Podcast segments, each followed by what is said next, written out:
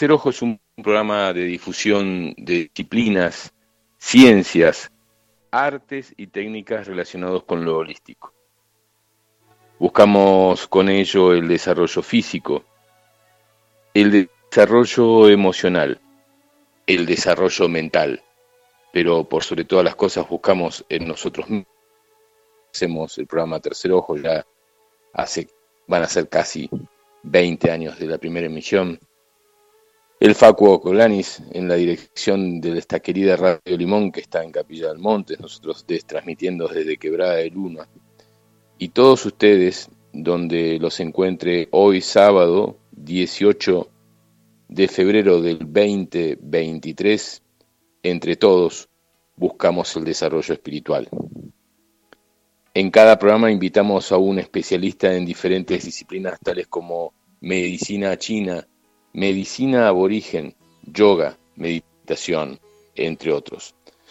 Tercer Ojo se emite a través de la queridísima Radio Limón en la 90.3 para Capilla del Monte y alrededores y también retransmitida a través de la www.radiolimon903.com y www.siriusfm.com para todo el planeta y planetas aledaños que están muy, muy interesados en el proceso de evolución de la raza humana. Para comunicarse con nosotros, lo pueden hacer a través de los, mm, las vías de comunicación del programa, que es mensajes escritos al WhatsApp más 54 9 3548 400994 eh, mensajes por Facebook e Instagram a Fabián Eduardo Ceballos. También se pueden comunicar a través del teléfono de la radio, de la querida Radio Limón, a través del más 549 3548 58 52 20 Facebook e Instagram de la radio es Radio Limón. Bueno, ya van llegando algunos mensajes, este no lo puedo leer porque y no lo puedo eh, pasar porque es de el amigo Guillermo D'Ángel, pero es, un mensaje de, voz eh, que no puedo eh, escuchar en este momento. Entonces nosotros estamos transmitiendo desde Capilla del Monte, estamos transmitiendo, bueno, desde Quebrada del Monte, desde Quebrada de Luna, en Capilla del Monte, estamos en casa, en el espacio Tercer Ojo, tenemos una invitada con quien vamos a hablar más tarde. La internet no está del todo bien, pero acá me están diciendo que está saliendo bien. Por lo menos el Facu me puso joya. Y quizás algunos de ustedes también me puedan confirmar a través de mis, eh, mi WhatsApp eh, que está saliendo bien. No sé si está saliendo bien en San Juan, si está saliendo bien en Cosquín, si está saliendo bien en Carlos Paso, donde sea que se esté escuchando. El mismo de todos los sábados es cómo está saliendo la radio y nos pueden llegar a mandar un mensaje, se los agradecemos. Em, hoy vamos a hablar un ratito con Brad Hunter en este, en este ciclo de conferencias que está teniendo Brad en el espacio holístico cultural Tercer Ojo. Hoy va a hablar sobre los tallos, la evidencia, eh, historia detrás de la historia.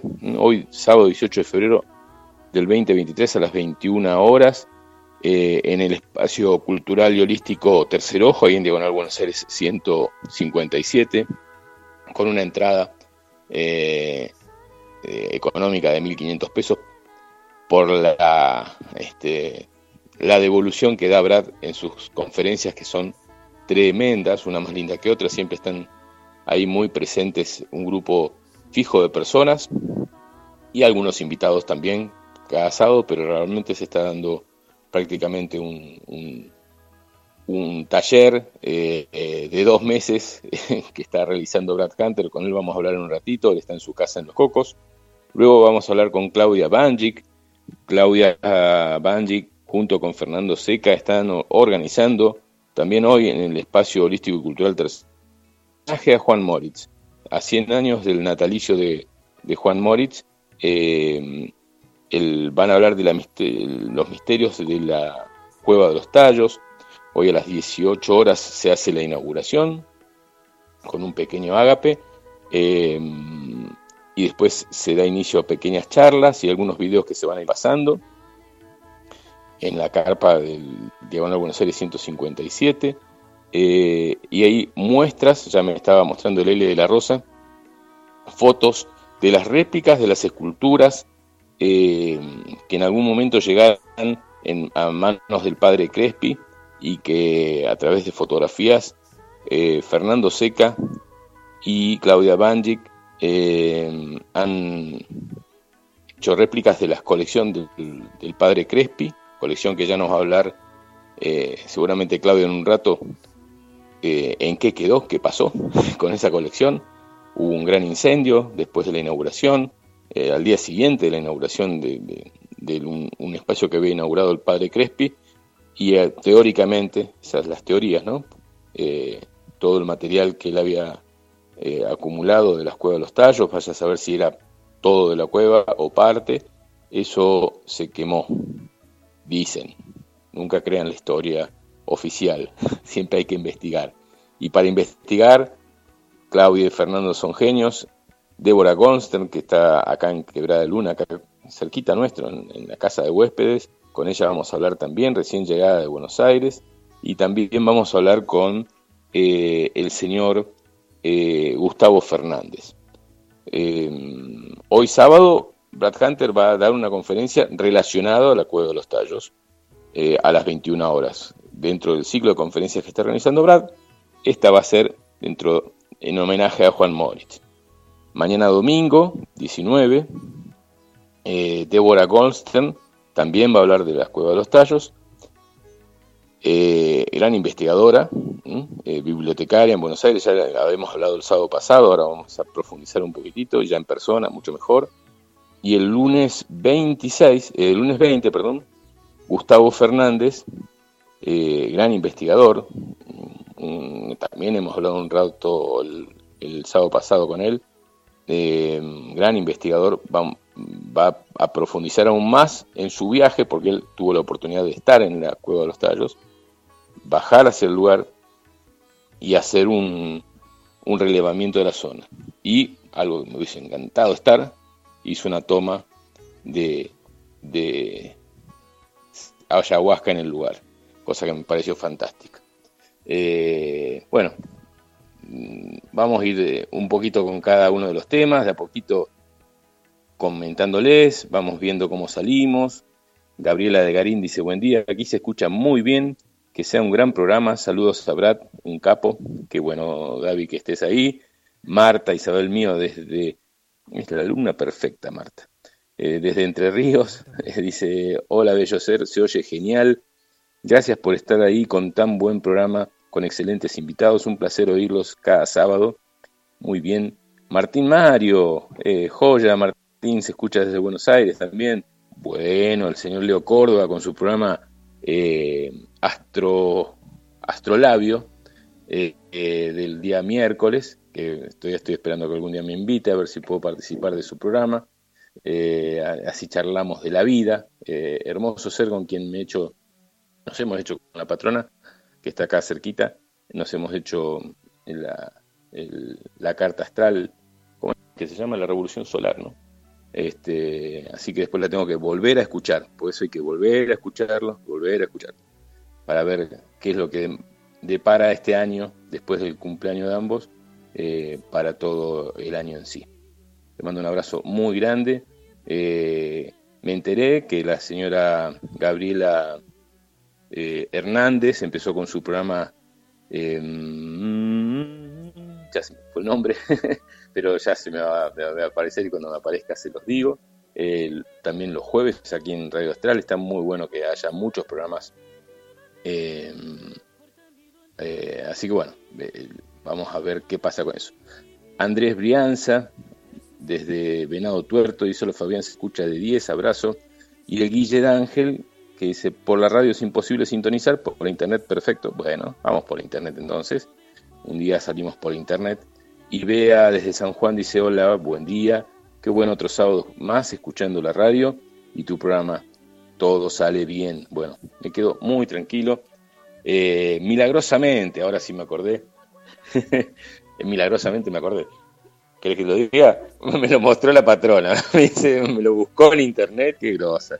Este, como ella no quiere salir, entonces yo no la quiero nombrar mucho.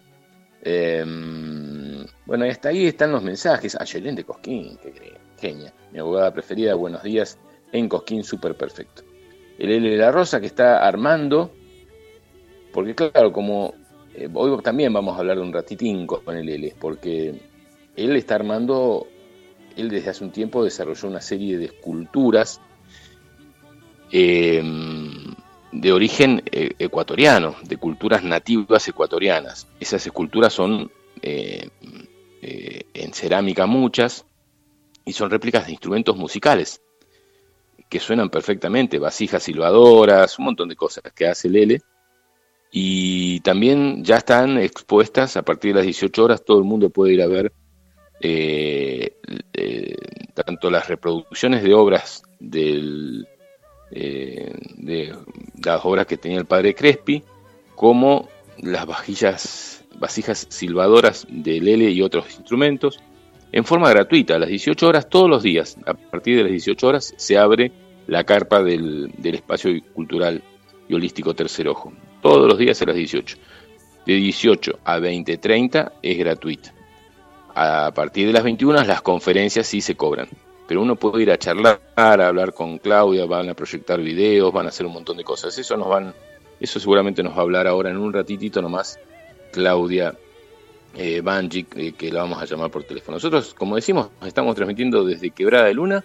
Ya mismo eh, lo voy, le digo, a, eh, le digo a Brad que lo llamo, a ver qué pasa. cuando me dé el ok, yo ahí ya lo, sumo a, a, la comunicación con la radio y si sale todo bien, me quedo acá. Si no, me tengo que ir de urgencia a la radio, porque el internet acá de Quebrada no estaba saliendo muy bien. Hola Mónica, Mónica desde Viedma también. Eh, aquí se te escucha bien. Bueno, estamos bien. Entonces es por internet la cosa hoy. ¿eh? El que no pueda escuchar a través de, la radio normal, algún temita con la antena, eh, lo hacemos a través de internet. Intentamos salir con Brad, que también hoy nuevamente está con un poquitito de problemas este, con su voz, pero seguramente algo algo vamos a poder sumar a la conversación. Brad Hunter con nosotros en instantes nomás eh, y vamos a poder compartir un poco parte de lo que va a ser la conferencia de hoy. Las charlas por la radio son eh, pero cuando Brad está eh, ahí es en presencia, se conecta de otra forma y tiene un montón de, de información para compartir. Hola hermano, ¿cómo estás? ¿Todo bien? Hola, brother, ¿cómo va? Sí, todo bien. Un poquito, me agarró la fresca noche, así que, bueno. A todos. No, no, yo encima tuve que pasar música al Intemperie y, ¿qué te iba a decir? Me, me liquidó. Pero bueno, estoy, estoy en carrera, así que hoy, hoy con mucho entusiasmo para el evento de hoy, apoyar eh, tanto a Tercer Ojo como a Claudia eh, y bueno, su hermosa familia que siempre le ponen tanta garra y entusiasmo cuando arman algo, así que muy, muy complacido de poder formar parte de, esto y con un tema tan interesante como la Cueva de los Tallos, ¿no? Qué bueno que cada uno esté en su casa y pudiendo charlar eh, naturalmente a través del teléfono. Eso me parece que parte de la tecnología, seguramente. Igual, para hay formas mejores de hablar. No chusies, que venimos Venimos bien. Che, Brad, eh, sí, la verdad que este evento que están organizando Claudia y Fernando, que nosotros nos sumamos porque te contamos con el espacio y, las ganas de, apoyarlos, eh, es un evento, diría que único y que seguramente va a dar que hablar eh, mucho en, las charlas internas que se armen ahí, ¿no? las conversaciones. No es lo mismo la cueva de los tallos ahora que hace cinco años atrás. Eh, la gente se informó un montón, se sabe que hay un montón de información que no llegó, que, no llegaba y no llegó durante muchos años al ser humano, y ahora estamos eh, con canales abiertos de mucha gente que está recibiendo, investigando. Uno de los grandes investigadores de toda la historia del despertar de la conciencia sos vos, eh, en estos últimos veinte y pico de años, pero sobre todo en este tiempo se hace mucho más fuerte tu trabajo. Sí, más que nada en esto yo creo que bueno, los platos fuertes son los de Débora y Gustavo Fernández, eh, pero igual de todas maneras es un tema que yo investigué en su momento y lo importante de esto es eh, fundamentalmente voy a pues yo decía por dónde lo encaro para no espoliar nada que por ahí Débora pueda llegar a contar. O, bueno, Gustavo yo creo que va, yo no lo conozco personalmente, pero sigo su trabajo y es un trabajo excelente que él hace. Eh, pero bueno, yo lo escuché justamente la otra vez cuando lo entrevistaste para la radio y, bueno, eh, el sábado pasado y, bueno, hay un montón de cosas que él contó que yo puedo dar eh, otra visión en función de lo que él, con respecto a presencias y cosas adentro de la cueva, porque de alguna forma yo trabajé mucho con Bettina Allen, entonces ella, ella tenía mucho material porque hasta que falleciera hace un par de años era la única sobreviviente de de las expediciones. Incluso se habla de una maldición de la cueva de los tallos. La misma Betina me contó la, la cuestión relacionada con eso, porque bueno, si empezamos a, a, nombrar a los que participaron, todos de alguna manera, el mismo Morix termina de su vida de una forma media extraña, ¿no?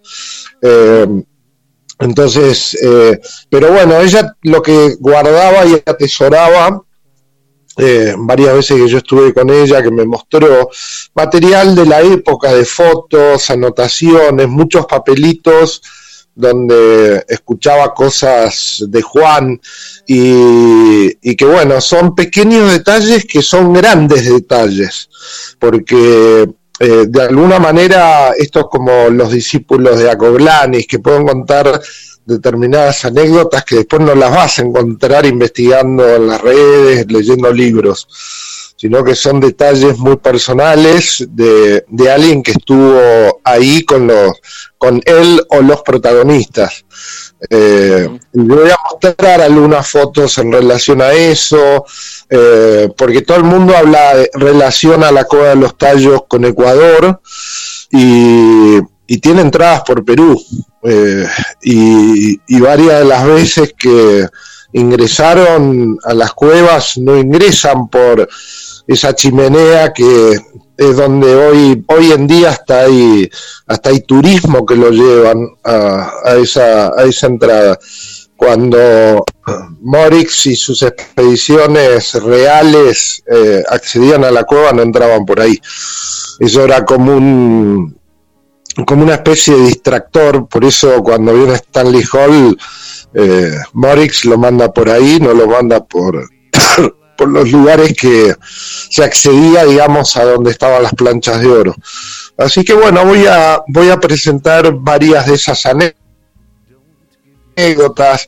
Por ejemplo, cuando todo el mundo decía que hace Neil Armstrong en, la cueva de los tallos, eh, mirá, una cosa rarísima, una respuesta me viene por el lado de Marina Popovich cuando la entrevisto y me muestra ciertas fotos que le en los servicios de inteligencia de la KGB rusa de la Unión Soviética en su momento, eh, le, le roban a la NASA y que explicarían el motivo de por qué Neil Armstrong eh, estaba en esa búsqueda de una civilización desaparecida, ¿no?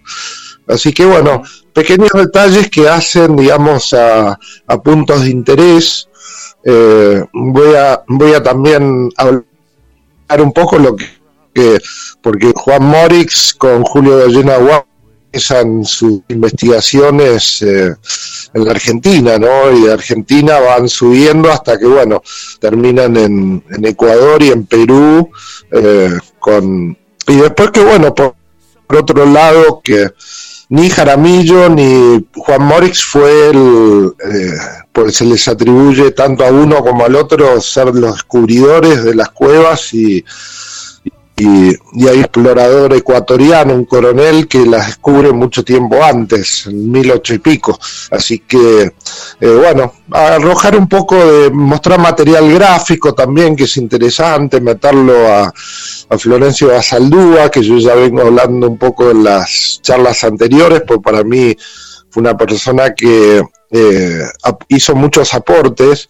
Otras grandes claves, me contaba Betina, eran las crónicas españolas que de la época de la conquista que daban pautas, que eso Juan Morix lo, lo conocía, viste que tenía, tenían, habían hecho una investigación profunda, incluso en las crónicas de los españoles en tiempo de la conquista, donde ya en esas crónicas se hacían menciones de lo que denominaban ahí en las mismas crónicas los socavones del Inca y de un complejo de túneles, incluso después lo voy a mostrar también, eh, ciertos pasajes donde hablan de gigantes, eh, como que se les atribuye la construcción de estas cuevas no a extraterrestres, sino a gigantes, a los famosos gigantes que existieron en tiempos eh, muy antiguos, ¿no? Antes del diluvio.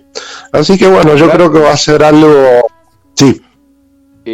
Cuando vos hablas de la maldición de la cueva de los tallos, eh, la, muerte de, Juan Moritz eh, de un ataque cardíaco, no sé si lo escuché en el programa anterior por alguno de ustedes tres o por, parte de Débora, por parte de Gustavo o tuya. no, yo, yo te dije. Que, vos comentaste que, había podido llegar a ser por de, parte de, de los, los Schwartz, de los nativos, que le dieron algo como para que le genere un ataque cardíaco porque le había dado un exceso de información del lugar, ¿no? Pero también... Eh, no, y hay, un pasaje, perdón, perdón que te interrumpa, pero hay un pasaje que eh, supuestamente Juan Morix toma contacto con... Porque voy a hablar también de...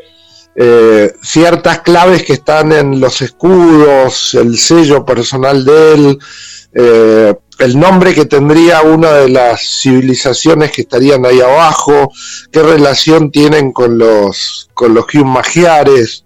Eh, y, en un pasaje, eh, esto me lo facilita Betina, eh, lo que habría sido el encuentro de Juan Morix con habitantes de estas cuevas y una advertencia que le hacen. Y, aparentemente Juan Morix rompe ese pacto eh, desoye esa advertencia y bueno, eh, ahí es donde termina. Y esto me lo dijo una persona que lo conocía a, Juan Morix, que incluso vive acá cerca en Córdoba, en el cual él estaba totalmente convencido, o sea, de que eh, Mm, había sido un asesinato que le es como decir un trabajo limpio por parte de, con un veneno, un curae de los Schwartz que le produce un paro cardíaco. Mira, que no, decía esto, ¿no? El capitán Petronio Jaramillo también tuvo una muerte dudosa. Aparentemente Stanley Hall también tuvo una muerte dudosa. Eh, todos los que han bajado a la cueva ya sea por, por de una forma u otra, eh, han muerto en accidentes y accidentes que no fueron muy clarificados. Digo, eh, eh, en estos tiempos tendrían que ir contra la humanidad, contra la mitad de la humanidad para poder hacer algo para que no frenemos el despertar. Pero en aquel tiempo todavía se los veía como posibles y cada vez que alguno levantaba la cabecita trataban de cortársela como lo hicieron en la época de las brujas, ¿no? Eh, claro, pero bueno, una cosa, una cosa es, digamos, la época en la que esto de años 60, y otra cosa es ahora. Digamos, eh, yo creo que cambiaron, si vamos a decir con respecto a incluso lo que se está librando hoy, eh, de las filmaciones, por ejemplo, en la Marina norteamericana, de naves que tanto por submarinos o por navíos de guerra norteamericanos, filmaciones de los famosos OSNIs, que son objetos sumergibles no identificados. Eh, que estarían hablando de que, bueno, no todos los ovnis son extraterrestres, sino que muchos de esos ovnis son intraterrestres, parte de esta civilización. Secretismo eh, lo, relacionado a, las culturas y al mundo subterráneo, ¿no? Entonces, y sí, pasó mucho tiempo. Esto, esto lo, lo mismo pasó con el tema de Erx y Acolanis. O sea, todo lo que eran eh, esos discípulos que él había de alguna manera, que mantenían un silencio y que durante mucho tiempo no hablaron, terminan hablando. Entonces, eh, todo, todo esto tiene, tiene varias aristas, porque esto incluso le decía Débora el otro día, acá hay una historia mucho más profunda que tiene que ver con, con esa falsa historia de que eh, Sudamérica es el, es el nuevo mundo, mientras que Sudamérica es el viejo mundo. Pues tanto eh, Florencio Basaldúa como Juan Morex creían eso, viste, de que de, de, de este lugar llamado Austerria, por que sería ese, ese último continente o pedazo de lo que era la Lemuria, que estaba el, sobre el Pacífico, de ahí saltan a Sudamérica eh, los remanentes y son los que empiezan a conformar, eh, bueno, todas las migraciones que terminan. Porque esto es muy simple, eh, de buenas a primeras, Egipto, Sumeria aparecen y no hay vestigios de que hayan transitado periodos en los cuales pudieron eh, ir transitando para desarrollar las culturas que, eran capaces de hacer las cosas que hicieron. Eh, creería que estoy hasta ahí, Brad. Yo tengo pequeños microcortes que sé, que están saliendo también. Eh, hago un paréntesis acá Susana está diciendo que la radio no, está saliendo bien. La radio no está saliendo bien desde la radio. Eh, lo pueden hacer a través de internet. Eh, lo mismo dice Aime, que no se puede comunicar desde hace unos días. Eh, bueno, por pequeños microcortes que tenemos entre Brad y yo nada más, pero no con no, no al aire. Por, mi lado, Fabián, no los tengo. Yo te escucho perfecto y continúo. Eh, ¿Qué te iba a decir? Y acá hay otro, otro tema que, obviamente, pues nosotros estamos, aquello que vengo hablando hace rato, que es la anomalía del Atlántico Sur. Eh, el Sol, más allá de que no son grandes tormentas solares, sí está presentando actividad con tormentas geomagnéticas que influyen enormemente en las comunicaciones. Eso también hay que, hay que tener en cuenta de que esta zona, al estar como un, un epicentro de la anomalía del Atlántico Sur,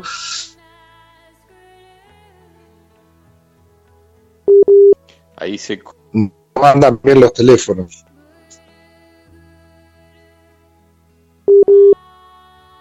Hola, hola. Bueno, ahora sí se cortó.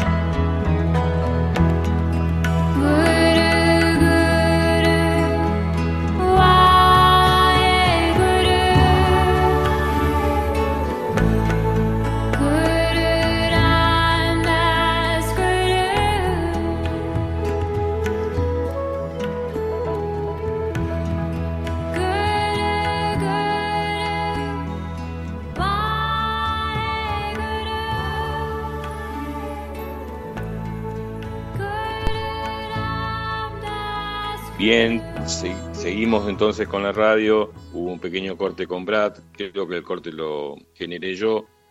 Vamos a intentar seguir hablando un ratito más con Brad Hunter.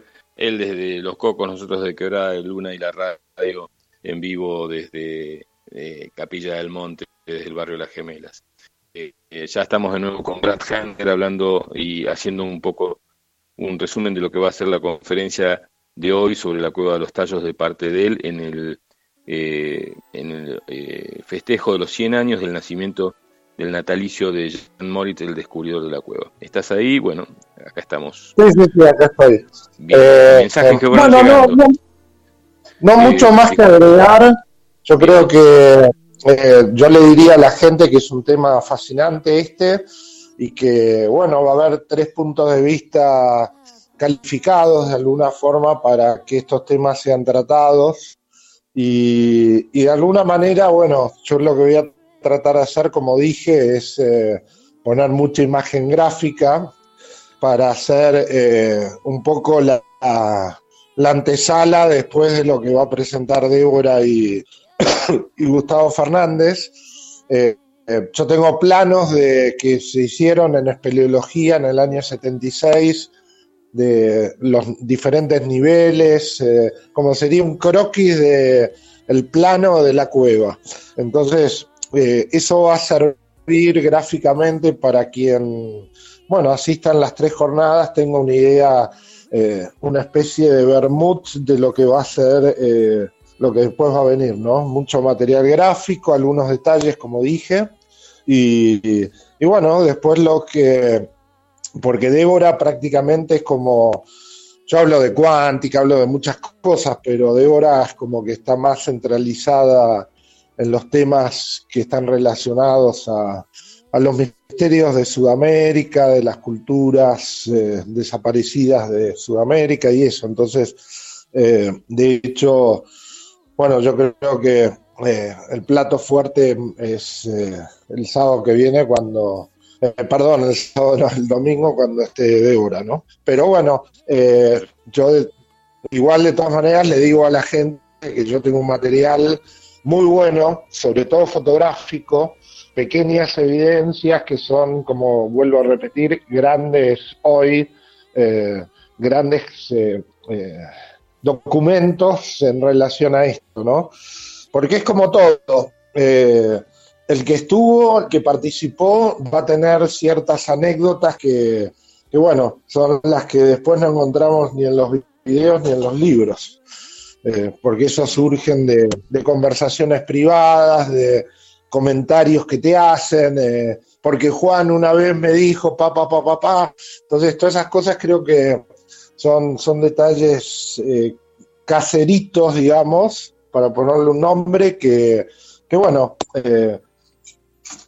o sea, cosas que Juan, por ejemplo, y nadie por ahí sabe, cómo, cómo identificaba en qué lugares, por ejemplo, realizar búsquedas. Eh, detalles que uno dice, uff, y mirá qué locos se dan.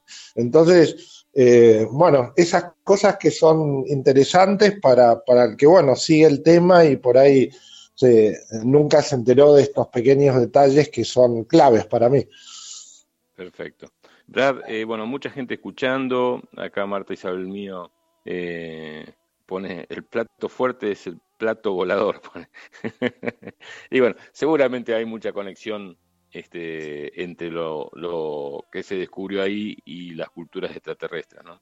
Eh, bueno, este es un fin de semana especial en Capilla, en todos lados se está festejando carnavales, acá se llama Festival Alienígena y bueno, si bien no estoy de acuerdo con el nombre y con la forma en que lo comunican, eh, eh, mucha gente está viniendo a Capilla por este evento, eh, va a haber desfiles, va a haber muchas actividades en diferentes lugares y nosotros nos sumamos con este homenaje a Juan, a Juan Moritz con sus 100 años de natalicio y nada más y nada menos con, la participación de Brad Hunter, Deborah Goldster y Gustavo Fernández. Bueno, así que estamos ahí tratando de ver cómo poder eh, difundir para que la mayor cantidad de gente se, acerque y que, traiga este, este mensaje, eh, por lo menos desde la Cueva de los Tallos. Brad, eh, muchas gracias por, por haber compartido con nosotros.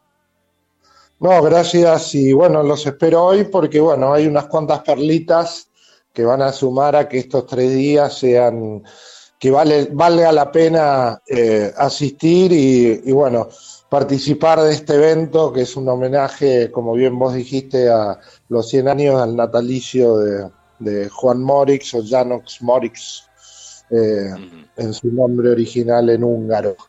Pero, pero bueno, es un, un buen fin de semana con mucha gente y, y bueno, creo que justamente como vos decías, este festival alienígeno se puede dividir en, dos cosas, ¿no? Uno que es la diversión, donde pueden participar los chicos, los disfraces, que están más que bien, y últimamente el, nivel fue cada vez mejorando de los disfraces, todo.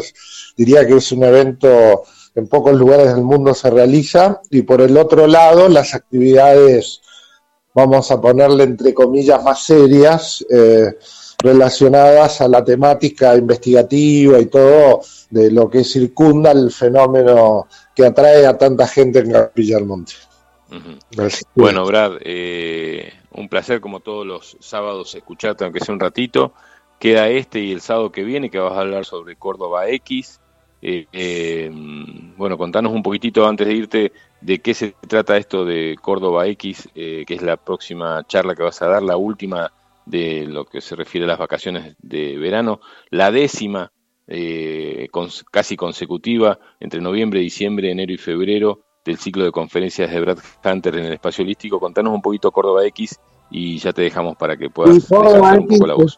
Es un, nombre ideal para todo lo que no mucha gente conoce en relación a, a que Córdoba fue un lugar eh, casi un área 51 sudamericana, porque nosotros tenemos que hablar un poco de lo que fue la, fábrica que en tiempos de Perón eh, había exiliado a, a grandes ingenieros aeronáuticos y aeroespaciales nazis y los desarrollos que se hicieron ahí en donde hoy está FADEA, eh, todo lo que fue eh, la construcción, por ejemplo, del proyecto Cóndor, eh, que encubrió justamente el desarrollo secreto de un misil que hubiese cambiado de no suspenderse en tiempos de, del presidente Menem eh, hubiese cambiado eh, la, hegemonía y el orden militar en el Medio Oriente, eh, sumado todo lo que,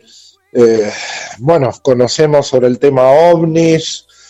hay un montón de cositas que hacen de que Córdoba en, una, en un momento determinado fuese un lugar que eh, lleno de misterios dignos de, un programa de los expedientes secretos X, ¿no?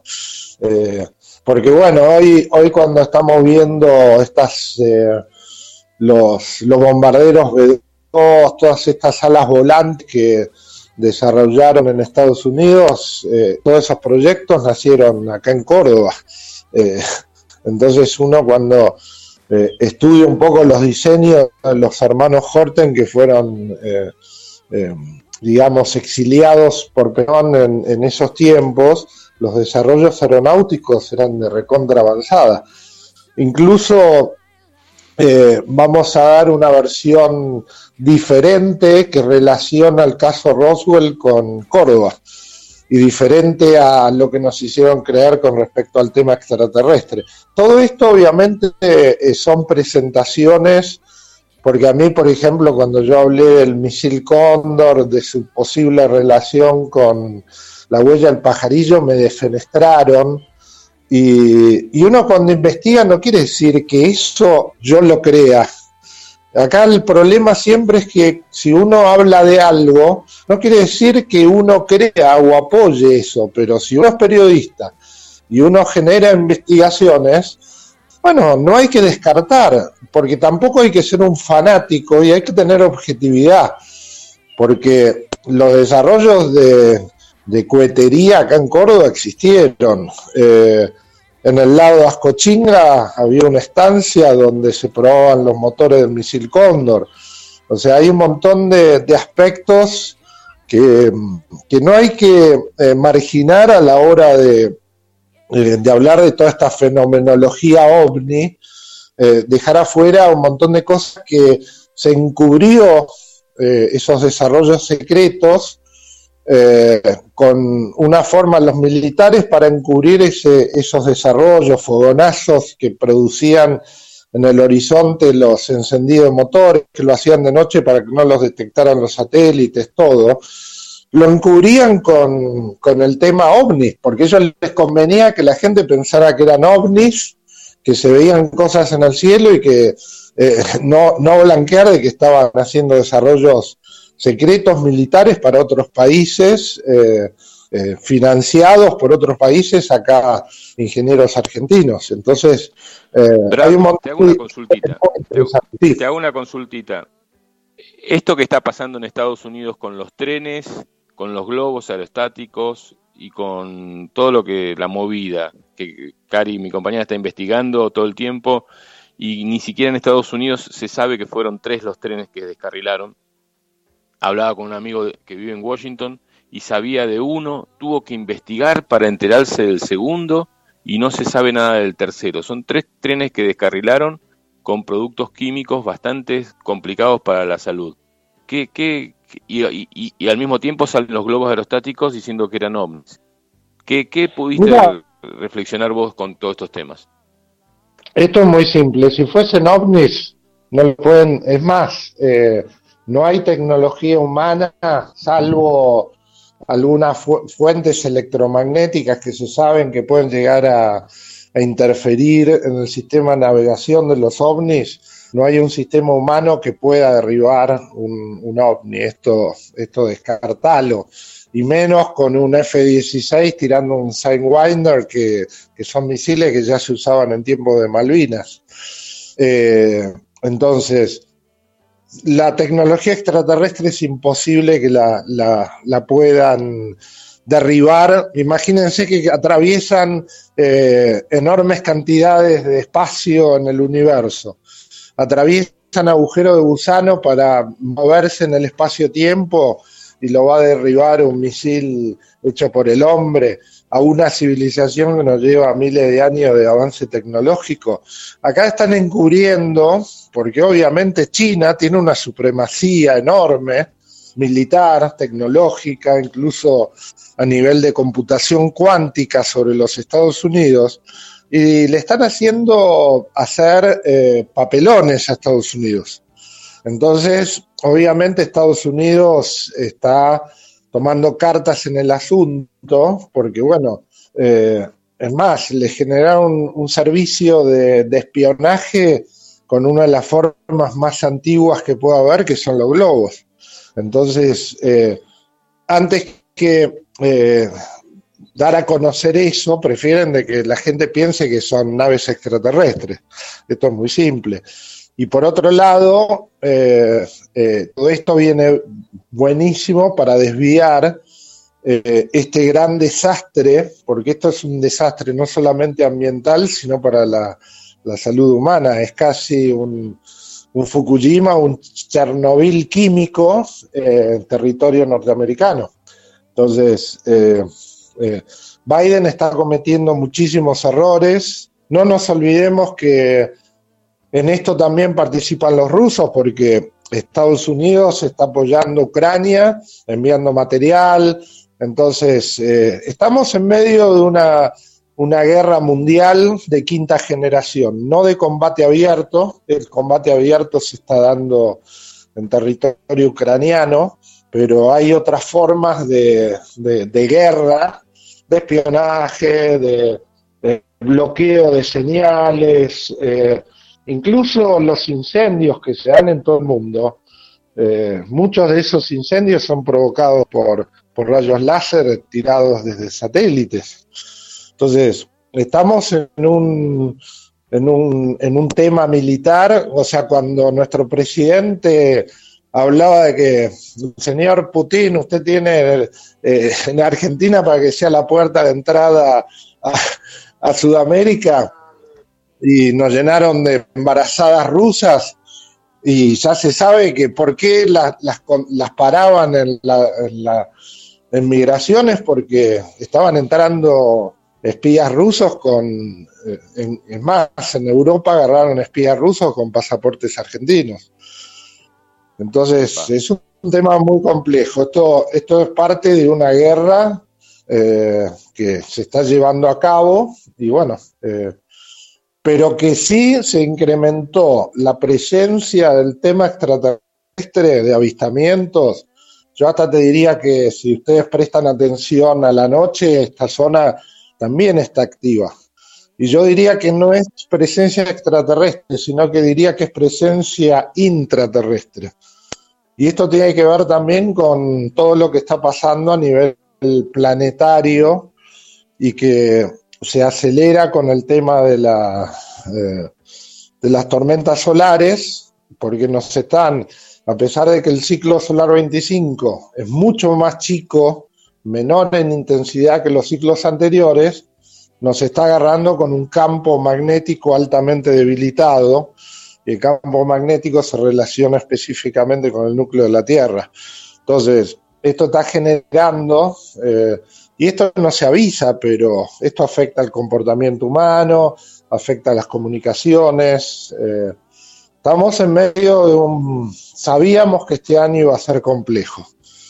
Y también, obviamente, que los, nosotros no somos solamente los, los seres de superficie, sino que adentro también hay justamente lo que vamos a hablar hoy, pero eh, estas civilizaciones intraterrestres están más activas que nunca eh, haciendo trabajos en superficie. Contanos un poquitito la, posibilidad de un segundo Chernobyl en Estados Unidos con esto del tren. Esos productos químicos que se derramaron en parte fueron quemados. Eh, sé que en Estados Unidos esa información es imposible de ocultar. Pero también hay otros dos trenes que también fueron descarrilados. También tenían productos químicos. Contanos un poquito de eso, por favor. Mirá, no, no se sabe bien, pero sí, obviamente que esto suena más a un, a un atentado, que por eso digo, esto son cosas que involucran, involucran el, el tema de la participación de la OTAN y fundamentalmente Estados Unidos en el conflicto de, de Rusia con Ucrania. Fíjense que estos, estos globos que derribaron y qué sé yo, están en la zona de Canadá, Alaska, que es donde, bueno, eh, están pegados Estados Unidos y Rusia. O sea, esto es más factible que sean eh, sistemas de vigilancia rusos que, sean cosas de los chinos. A pesar de que el globo chino era, era un globo chino. Bien. Este, Mm, bien, Brad. Ahora vamos a hablar con Fernando Seca y, Claudia Banji, que en un ratitito eh, vamos a, ver si podemos salir bien por internet, por un llamadito. Le pido a mi querido amigo eh, Paco que ponga algo de música cuando cortemos nosotros y yo después vuelvo a llamar a la radio eh, y salimos directamente con ellos. Eh, Brad, te agradezco un montón eh, un montón esta comunicación, sé que estás ahí y otra vez con el tema de la gripe, sé que cuando te conectás se te va todo, de hecho se te, fue el día de la disertación del sábado pasado y hoy también, así que evidentemente esa asistencia está en cada vez que... Eh, sí, ayuda, pero cuando se van quedas, quedas hecho percha. sí, me imagino tu, tu vida... Eh, eh, el sábado pasado, ¿no? Me imagino tu vida, tu casa, te acostaste y quedaste hasta el domingo al mediodía Sí, sí, no, ataques de tos tremendos, eh, porque también están liberando mucha porquería, ¿viste? Esto, esto hay que, hay que ser conscientes de que en las vacunas metieron virus, están emitiendo cosas a nivel tecnológico, o sea, esto hasta te diría que no es solamente una guerra contra de Estados Unidos y Rusia y la OTAN, sino de que es una guerra contra la humanidad, así nomás te lo digo. O sea, acá hay, no te olvides que los laboratorios a escala mundial manejan miles de millones de dólares y la gente enferma es un gran negocio para estos laboratorios. Entonces, y por otro lado, hay una necesidad de eliminar gente, lamentablemente. Es así. Bueno, Brad, te mando un, abrazo muy grande.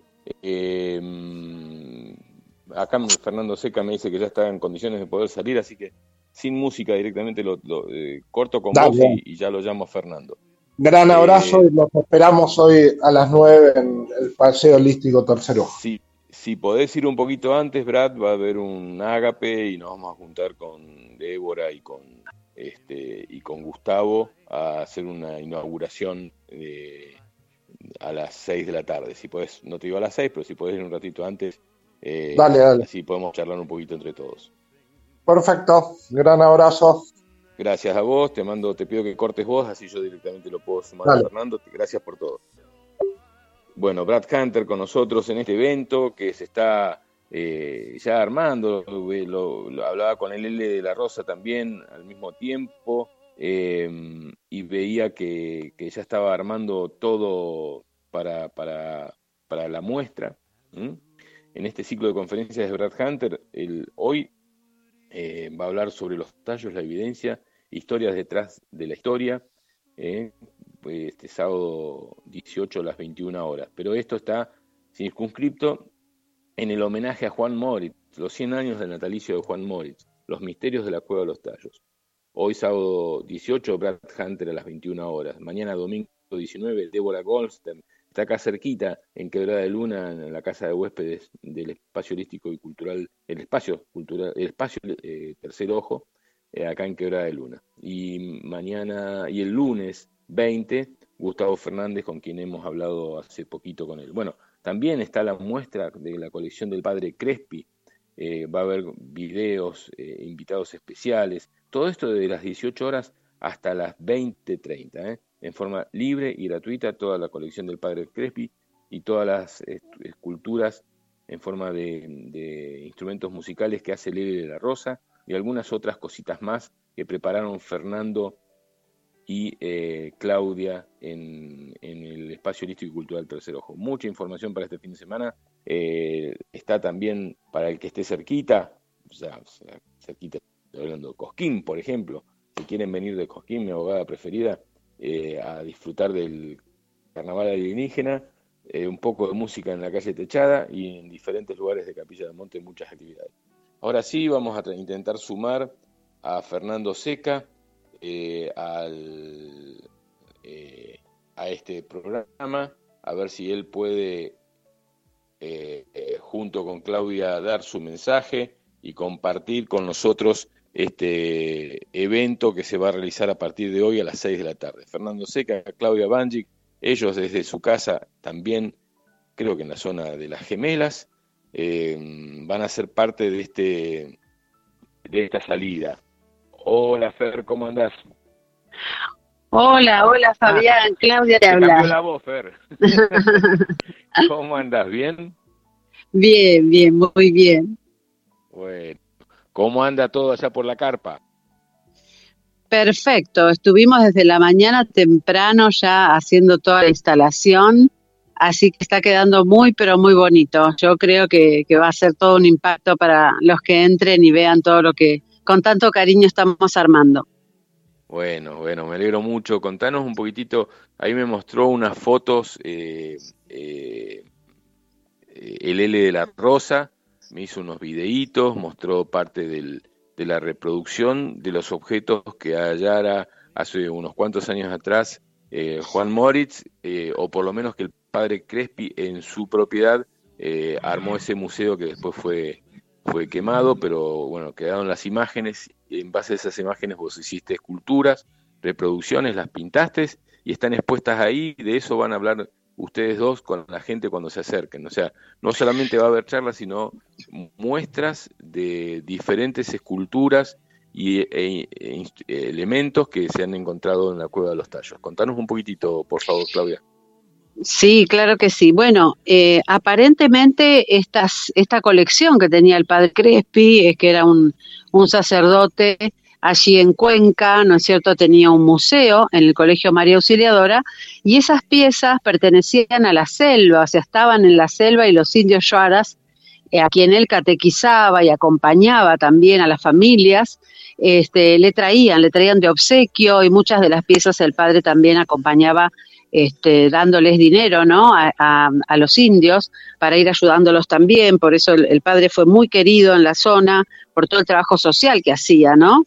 Entonces, eh, algunas de las piezas van a decirnos los investigadores que realmente son auténticas, que no están hechas por los indios allí en la década de 60, 70, 50, sino que realmente las obtenían de la selva ecuatoriana eh, y ¿Cómo era que las encontraban? Bueno, ellos relataban que había una gran pirámide eh, escondida en la selva, eh, debajo de la gran vegetación, y ellos escarbaban, sacaban las piezas, se metían túneles subterráneos, y bueno, esto da origen al mito y a la realidad de lo que son las cuevas de los tallos, ¿no? Toda esa gran colección, más otras piezas que los indios hacían, porque como te digo, también encontraron en el padre a un mecenas, una persona que era su protector y que los ayudaba económicamente, entonces también ellos hacían, confeccionaban piezas, este, era una, una, una colección muy ecléctica, por decirte así, con piezas reales, con piezas eh, verídicas, auténticas y otras hechas por, por los eh, Y mm, bueno, lo significativo de esta colección es que fue, eh, por supuesto, visitada por muchos investigadores.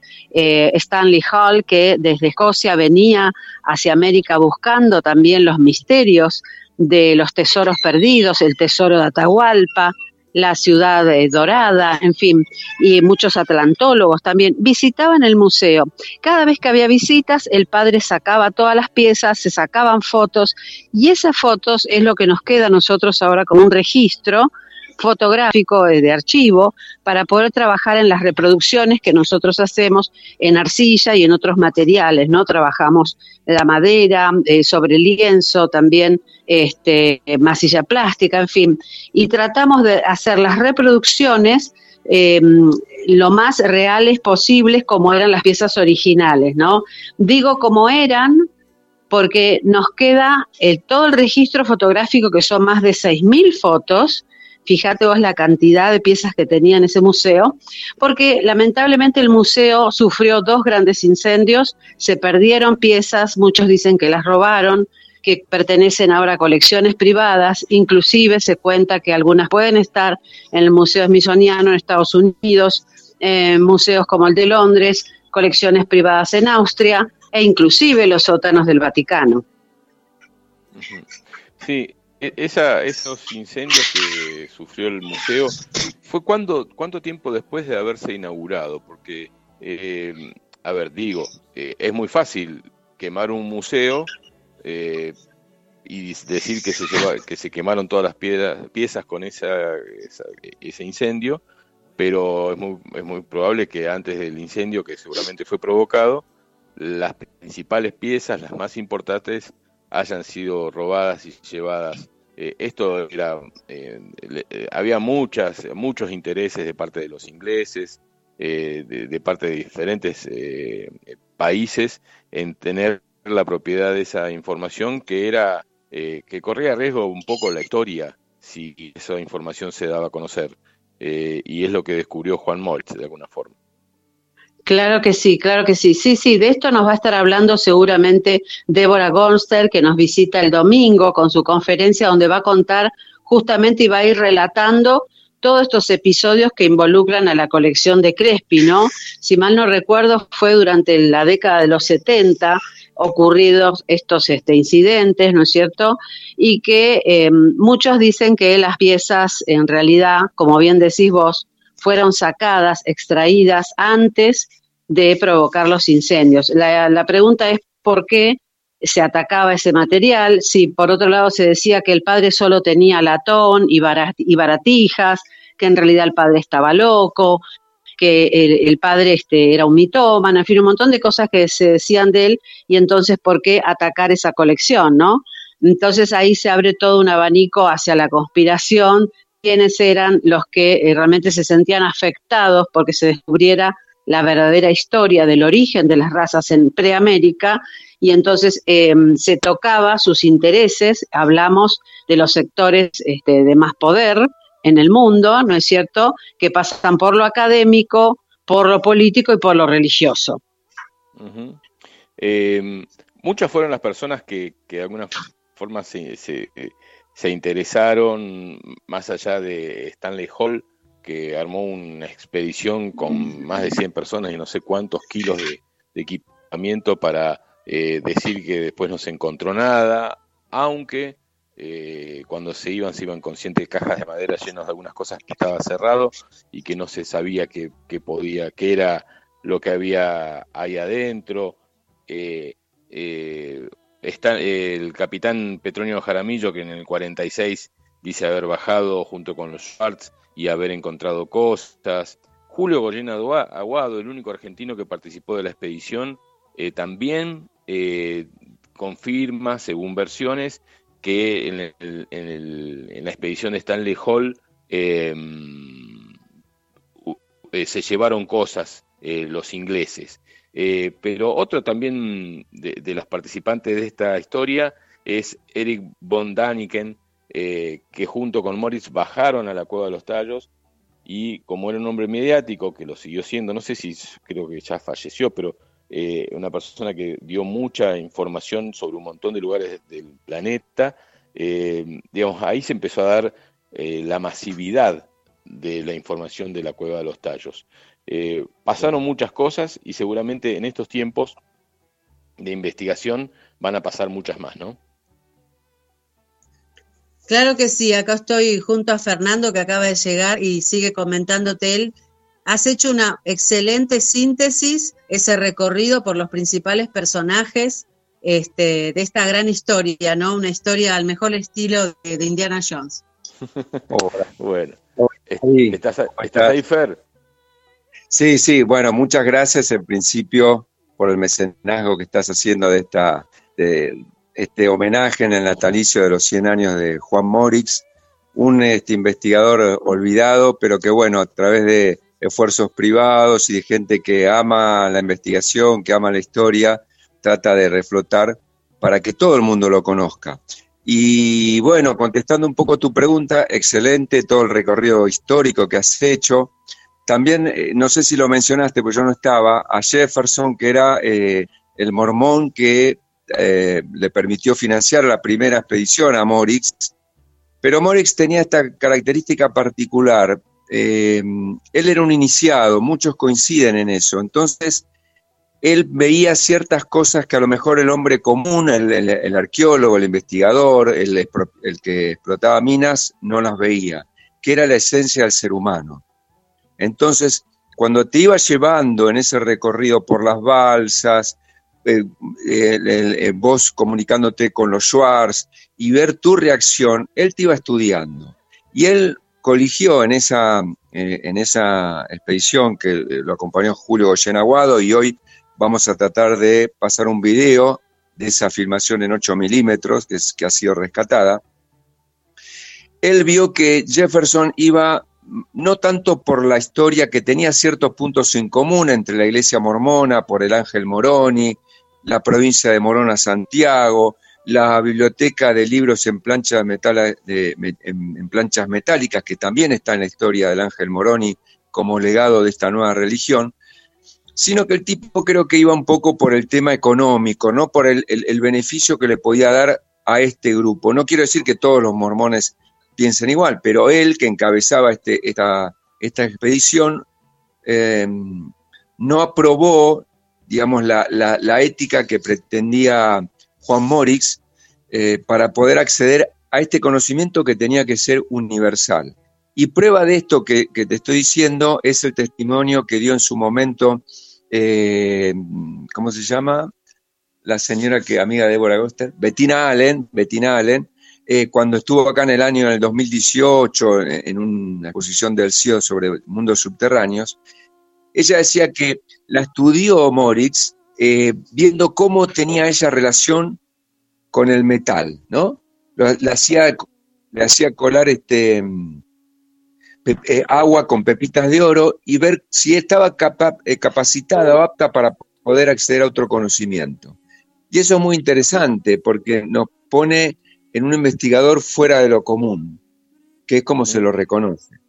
Sí, una, eh, persona con mucha humildad, eh, muy simple, eh, que eh, a cada grupo que se le acercaba, me imagino, lo, bueno, de hecho no quiso bajar con Stanley Hall porque vio que había toda una maraña política inglesa, también estaba Armstrong como parte de, la delegación y, seguramente con, con mucho interés de parte de los americanos había, había algo ahí atrás que a él no le gustó y por, por no bajó y no le mostró la verdadera cueva de los tallos. Recién hablamos con, con Brad Hunter de que a los tallos, eh, los tallos, la zona de la cueva de los tallos está muy, muy cerca del límite con Perú y se dice que muchos de los accesos están del lado peruano y no del lado ecuatoriano. O sea, hay mucho para averiguar. Eh, Exacto. dejan.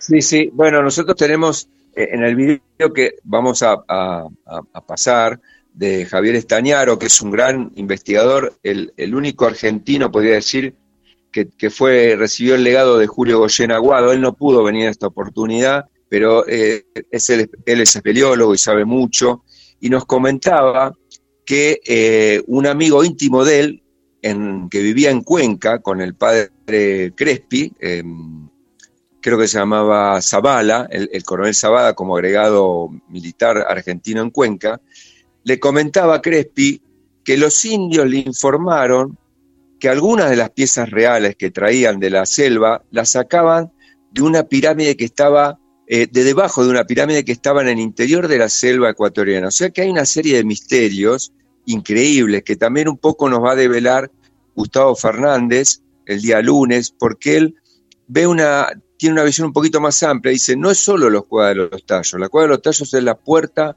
a un mundo de conocimiento increíble, porque toda la zona sur de, Ecuador, con una serie de monolitos que recién se están eh, investigando, que están orientados de acuerdo a unas líneas ley que pasan por allí, con una variación magnética particular, van entregando otra información de un legado de una civilización con mucho conocimiento. Y no hablemos de los restos de los gigantes de Loja en el sur de, Ecuador, que es otro capítulo. Así que este, eh, nosotros estamos entusiasmadísimos como pibes leyendo una novela de Julio Verne. Primero, bueno, como te decía Fabián, agradecido por, el interés que vos también encontraste en, esta historia a contar, por la calidad de los expositores que también nos van a traer un conocimiento maravilloso, más allá de la cueva de los tallos hay que hacer como dos, dos escuchas, dos metas escuchas, ¿no? Y después el hecho de poner en contexto en el mundo de la investigación en la Argentina algo que se había olvidado por tiempos y que este, por la repercusión que estamos observando, de la, ya han venido periodistas a hacernos de entrevistas aquí de Rosario, eh, hoy por la mañana al espacio holístico del Tercer Ojo, eh, creo que todavía no estamos teniendo con este dimensionamiento de lo que lo que hemos despertado. Es como una caja de Pandora positiva. Gracias a Dios, ¿no? porque se, armó todo jugando, ¿no? Con Claudia, con vos, se suma el L de la Rosa, con sus esculturas, vamos a hablar un ratito con él, con sus esculturas, eh, que son eh, esculturas de, piezas musicales, de instrumentos musicales hechas en cerámica, eh, que uno dice, bueno, son de Ecuador, quizás no sean em, relacionados a lo que se encontró en la cueva de los tallos, pero son de culturas nativas ecuatorianas y seguramente alguien va a encontrar la relación perfecta entre lo que se está exponiendo y lo que se encontró ahí. y bueno, y como decía Gustavo Fernández la vez pasada, ¿no? O sea, él recorrió mucho la zona de los alrededores de la Cueva de los Tallos. Bajó una sola vez, donde hice la, experiencia de la ayahuasca. En, el fondo fue impresionante lo que contó, pero él recorrió mucho la zona de la Cueva de los Tallos y seguramente ahí hay muchas conexiones entre los diferentes nativos, su música, sus sonidos, sus elementos y lo que vamos a presentar hoy eh, por tres días en el Espacio Holístico Cultural Tercer Ojo, estos tres días maravillosos que vamos a convivir para finalizar el lunes con una, una torta cantándole los felices 100 años a Juan Moritz. Tal cual, esa es otra idea de, Claudia, esta, esta visión artística que tiene y, contenedora, parece más de cáncer que de Pisces. este, pero viste esto de hacerle el, cumpleaños a Morix, y hablábamos medio en chiste, medio en verdad, en este universo que es energético, hay asistencia de planos superiores, de otro, desde otro lado, no desde la 3D, porque como vos bien dijiste, se armó armando, haciendo un juego y va saliendo las cosas como tenían que salir, maravillosas. Y, bueno, invitamos a todos a que vengan a, conocer otro paradigma, que no sé si lo comentó Claudia porque no escuché, pero lo que planteaba Morix es ver la historia de la humanidad desde otro lado, porque él en su ensayo dice, el origen americano de los pueblos europeos, y no hablemos de, de Oriente, es decir, la emigración fue desde, desde América hacia, hacia, hacia el este, y eso ya nos plantea una geopolítica diferente, ¿no? Así que este, va a ser, como bien dijiste, Fabi, tres días de, entusiasmo, de gozo, de aquel que se va a encontrar por primera vez con una historia del mundo subterráneo que le, le puede abrir las puertas a, cosas que ni siquiera tenía pensado que podían existir.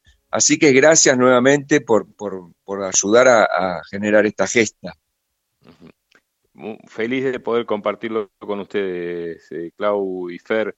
Eh, sé que, esto venía de Teresita, de investigaciones de ella de, otros tiempos, y que tomó la batuta Claudia y que empezaron a investigar ustedes.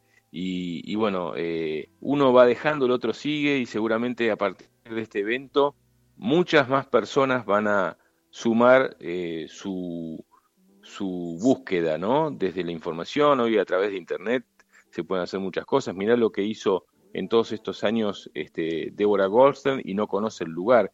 A veces creo que conocer el lugar te puede llevar a llevar a, pensar que ahí no pasó nada, porque en realidad eh, lo que turísticamente se está desarrollando eh, en el lugar eh, es comercial. Entonces, en el lugar digo por donde baja mucha gente, pero en la zona, si uno quiere investigar un poco más, hay mucha más información.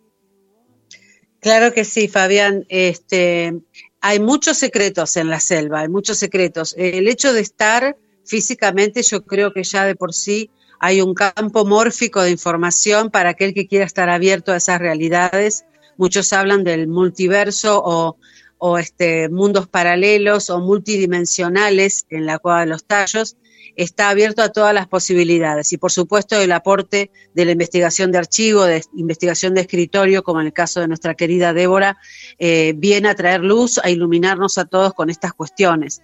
No quería dejar eh, pasar la oportunidad de agradecer también el aporte que van a hacer a través de videos personas que no están en nuestro país, pero que quieren sumar al evento, estar presentes con su palabra y saludo, como es el caso de Agnes Golenja desde Hungría. Ella eh, ha grabado un video en húngaro. Van a poder escuchar la lengua en la que hablaba Janos Morix. Ella saluda al pueblo argentino, nos saluda en Capilla del Monte, es una escritora eh, e historiadora húngara que eh, ha centrado en estos últimos años todo su trabajo investigativo en la Cueva de los Tallos y el legado de Juan Morix. Por otro lado, también tendremos a nuestra querida maestra, la doctora Ruth Rodríguez Sotomayor desde España, también con otro video, contando su anécdota aquel día que lo conoció a Juan Morix. Ella era muy jovencita y en un viaje que hizo antes de partir hacia España conoce a don Juan Morix. El testimonio también de su abogado, Gerardo Peña Mateus, que ha partido el año pasado, y junto con ellos también Alex Gionetti desde Estados Unidos nos ha mandado un material fotográfico imperdible.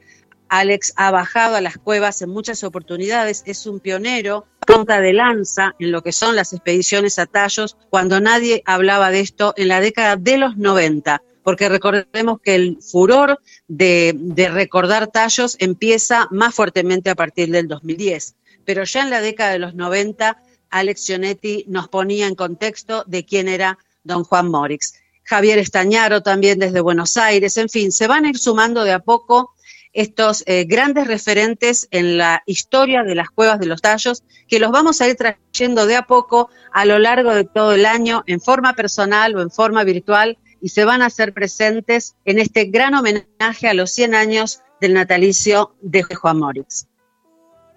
Te agradezco muchísimo, Claudia, un placer. ¿Está todo listo ya en, la carpa? Me parece que sí, porque Lele también ya se ha ido, ya instaló y ya se fue, ¿no? Sí, sí, sí, sí, ya está al 95%. Faltan detalles. me, relajo, porque yo pensaba terminar el programa, irme medio rápido y llevar la Débora que está acá, que ahora vamos a hablar con ella, pero no sé, con que lleguemos a las cinco y media estamos bien, ¿no? Está perfecto, sí, sí, sí, está perfecto tómense su tiempo, que nos, resta a nosotros terminar algunos detallecitos y esperamos a todos, a toda la audiencia del Tercer Ojo, a todos los que nos están escuchando, que bueno, que se vengan, vamos a ver si podemos hacer algo en vivo, algún Facebook en vivo, como para que aquellos que no puedan estar eh, lo vean a través de punto de no retorno. ¿Eh? Punto de no retorno es el Facebook. Punto de no retorno es el, eh, es el emblema, el movimiento de, de Claudia Banjic y Fernando Seca lo pueden seguir como PNR en los diferentes eh, eh, sistemas de comunicación, ¿no?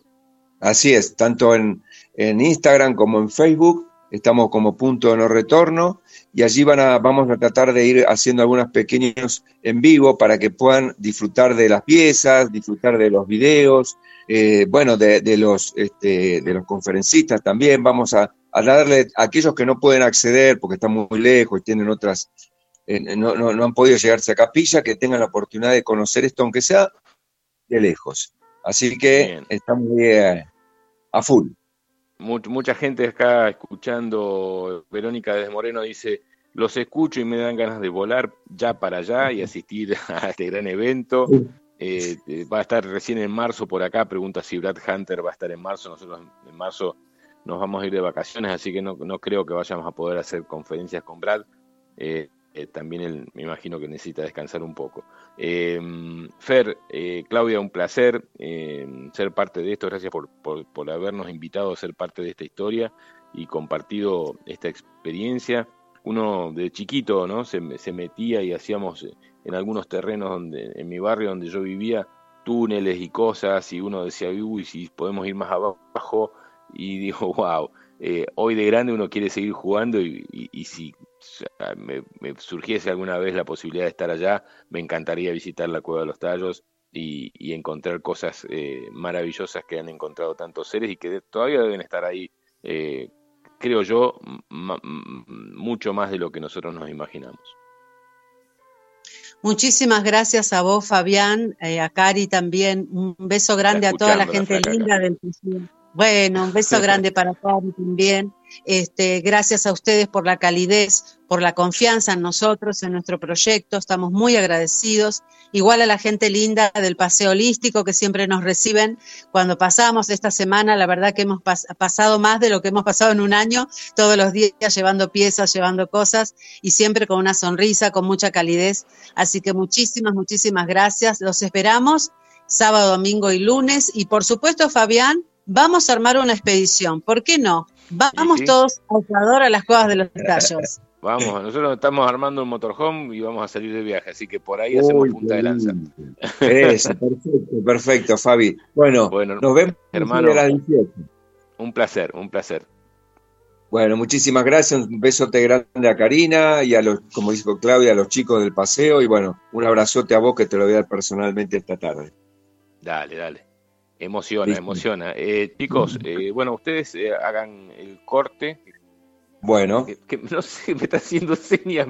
Cari me está diciendo cosas como si yo ah, leyese mensajes de, lengua, de, labios, pero no lo sé. me habla y me dice, habla, habla, habla, y no sé qué. Bueno, no importa. ¿Vos vas a la cueva de los tallos?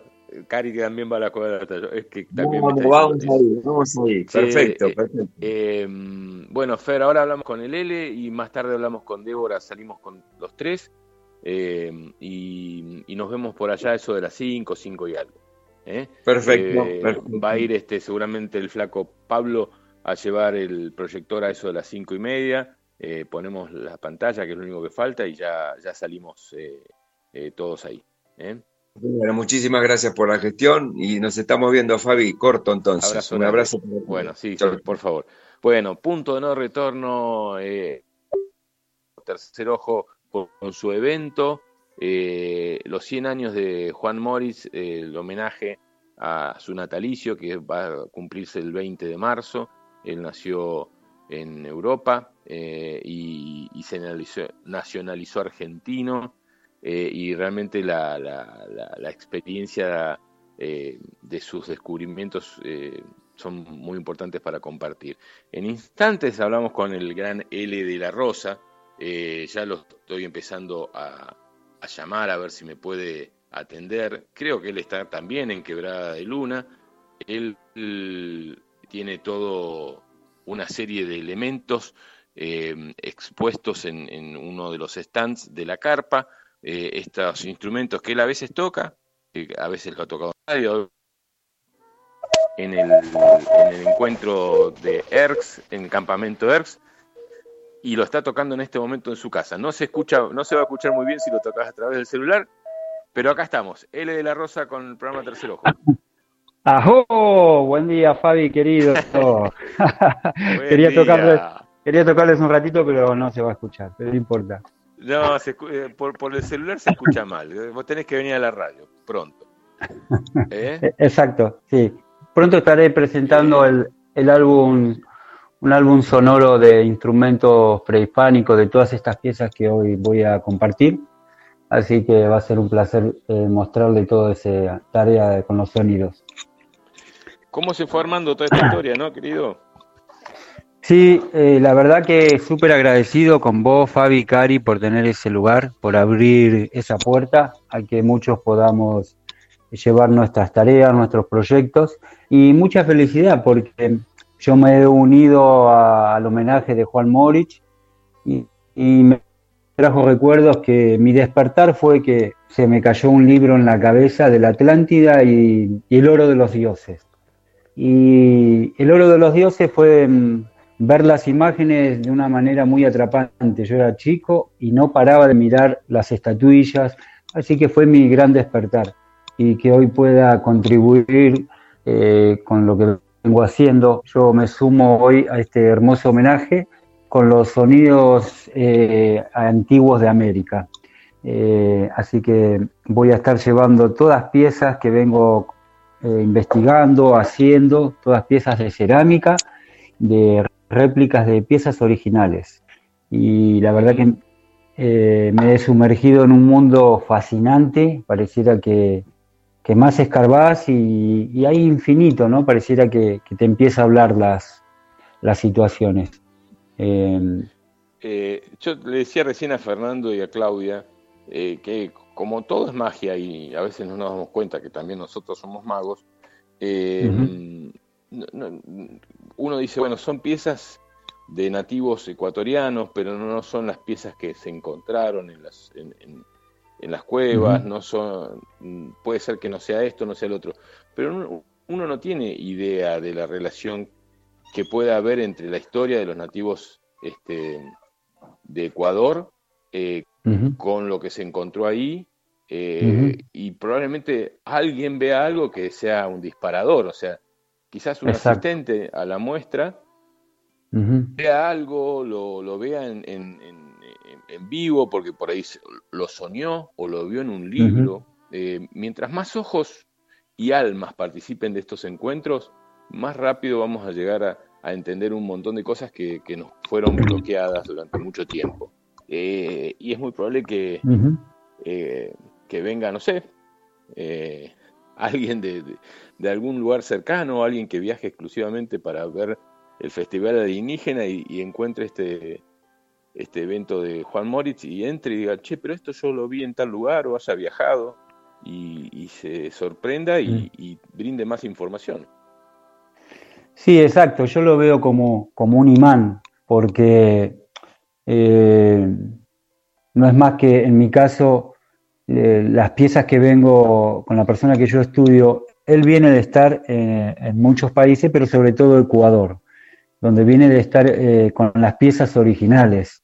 En Guatemala, todo el Ecuador está lleno de reservas eh, con instrumentos, piezas que la gente no ha visto y que data de hace más de dos mil y pico de años, casi tres mil años. Algunas de la mayoría de las piezas que yo hago, eh, las originales existen y no son piezas simples, son piezas muy complejas, piezas que estaban muy relacionadas al sol, a los seres solares, eh, piezas diseñadas, son piezas muy pensadas. Yo lo puedo decir porque las estoy haciendo y no es que las, uno las hace de un día para otro.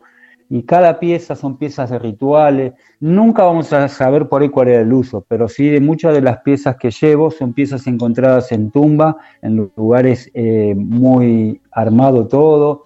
Eh, y las piezas, cuando uno se mete, empiezan como a, a dar una información. Ahí veo el avance tecnológico que estas culturas tenían. He visto piezas de oro tremendamente elaboradas que un orfebre de ahora no lo podría hacer. Y cuando uno empieza a observar más y empieza a ver los detalles, se da cuenta que, estas, eh, para mí estos sonidos que, estamos eh, ejecutando son sonidos del futuro, no son del pasado, son piezas que necesitaban salir ahora.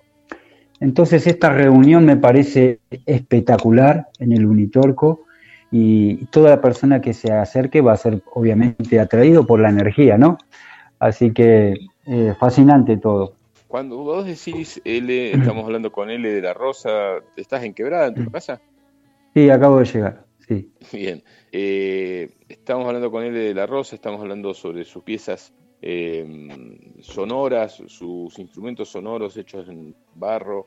Em, eh, cuando vos decís eh, piezas complejas, yo les pido a todos mm. los oyentes que se metan en Facebook y pongan L de la Rosa, L eh, como ELE -E de la Rosa, y vean las piezas que fabrica el L con el asesoramiento de este maestro que te está enseñando y que se den cuenta de la complejidad real de lo que está mm. hablando L. No estamos hablando de piezas que son hechas en caña, un sicus, no, no, piezas que para, para lograr el sonido, el que las diseñó tuvo que eh, trabajar muchísimo, o no, quizás le hayan llegado la información desde arriba y, simplemente eh, activó una información y la, la representó pero para que vos las representes a vos te lleva mucho tiempo, porque hay que eh, copiar o hacer una simetría entre un artefacto musical hecho hace dos mil años y reproducirlo ahora. Por lo cual me, lleva a pensar de la asistencia que tenían los que lo fabricaron físicamente eh, y los que hicieron los planos de esos de esos de esos Exacto, pues son muy complejos, muy complejos. Eh, como vos lo decís, eh, las botellas silbadoras, que es la que más estoy haciendo, son máquinas hidráulicas. Ellos comprimían el agua a través de, una investigación, porque todo está basado en el espacio, en los silbatos, y, es todo muy complejo. Cuando uno empieza a ver esas piezas, el contacto que ellos tenían con los espíritus de la naturaleza, muy sagrado. Estas son piezas eh, que tuvieron un uso muy importante y que eh, hoy en día cuando yo me pongo a hacerlas, no necesito entrar en una tranquilidad y en un estado, porque eh, no, es que hago piezas para vender para como en un negocio. Em, las piezas se rompen. Si yo no entro con respeto o no pido permiso, eh, no funciona. Y empiezo a tener una conexión con, ahora estoy con esta cultura jamacuaque, una cultura basada en el mundo chamánico, ritual y político, que obviamente tenían eh, otra información. Y estas piezas están tan bien diseñadas que ahí tenés una, está sonando. No, no, es, una que eh, fabriqué yo acá eh, esta mañana en casa. eh, Vos sabés que yo hace años había escuchado a una persona que tocaba estos instrumentos y, me llamaba mucho la atención, porque eh, estos instrumentos no están basados en do, re, mi, fa, sol, están puestos en frecuencias. Y, cuando una persona la escucha, sí, es Cari. Hasta acá está Cari jugando. Exacto. Es hermoso eh, y, volverla a hacer sonar me, pone muy contento. Acá está llegando Débora a casa que vamos a charlar un ratito, un ratito con ella. Y saluda al Mendra de fondo, ¿eh? Ahora lo vamos a hacer ah, No, y eso, estas piezas es lo que yo me doy cuenta son piezas que cualquiera puede tocar, no necesitamos aprender música, son instrumentos para tocar de a muchos, son instrumentos para eh, ejecutarlos nada más, y no, no como estos instrumentos de ahora que nos exigen, están hechos para tocar una melodía, estos están hechos en otros patrones, y eso funciona porque nuestro cerebro, yo tuve que adecuar muchísimo mi cerebro para, porque estaba acostumbrado a la música occidental. Estas piezas cuando uno las toca no tienen un comienzo ni un fin. Empieza a funcionar cuando uno saca su propia música, su propio soplo. Entonces no requieren millones de notas, todo lo contrario, son muy fáciles, es sentirlas. Y las piezas tanto visual, lo visual obviamente representa algo más poderoso porque las piezas visualmente son esculturas sonoras. Sí, sí, eh, eh, son esculturas son, sí, sonoras, de la cual Occidente en su momento se encargó de tapar. Y estas piezas eh, abundan en ciertos lugares. Yo he visto por medio de mi maestro Esteban Valdivia reservas donde hay 5.000 piezas, todas distintas. qué, importante. Ah, Acá hay alguien que te quiere mandar un saludo. A ver. A ver. Almendra, un saludo para el tío L. Qué genio. sí, me, me, relinchaba y se lo quiero saludar al tío L. no, vos sos un genio. qué grande, qué grande. Eh, qué lindo, qué bien que la vamos a pasar. Sí, va a estar buenísimo. Hace un rato vengo de ahí a acomodar con, con Claudia y con Fernando y el lugar quedó hermoso. Sí, eh, y bueno, ahí los vamos a estar esperando y sobre todo después las charlas que va a estar Brad Hunter, Débora Gonstein y Gustavo Fernández. Y Gustavo Fernández. Así que van a ser tres días hermosísimos donde cada uno puede elegir de, estar un rato y compartir. Eh, así que feliz y bueno, súper agradecido, Fabi.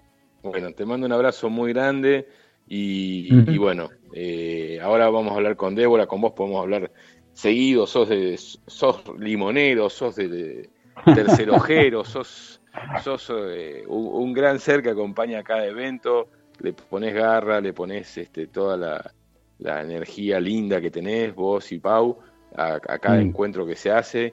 Y, bueno, eh, con, con vos tenemos tiempo de charlar en otro momento. Tengo acá al lado de, Chi, que es nuestra gatita, y frente a Tai, que es su hermana, a Débora Gorsten, en el mismo sillón donde estuvo sentado eh, ah.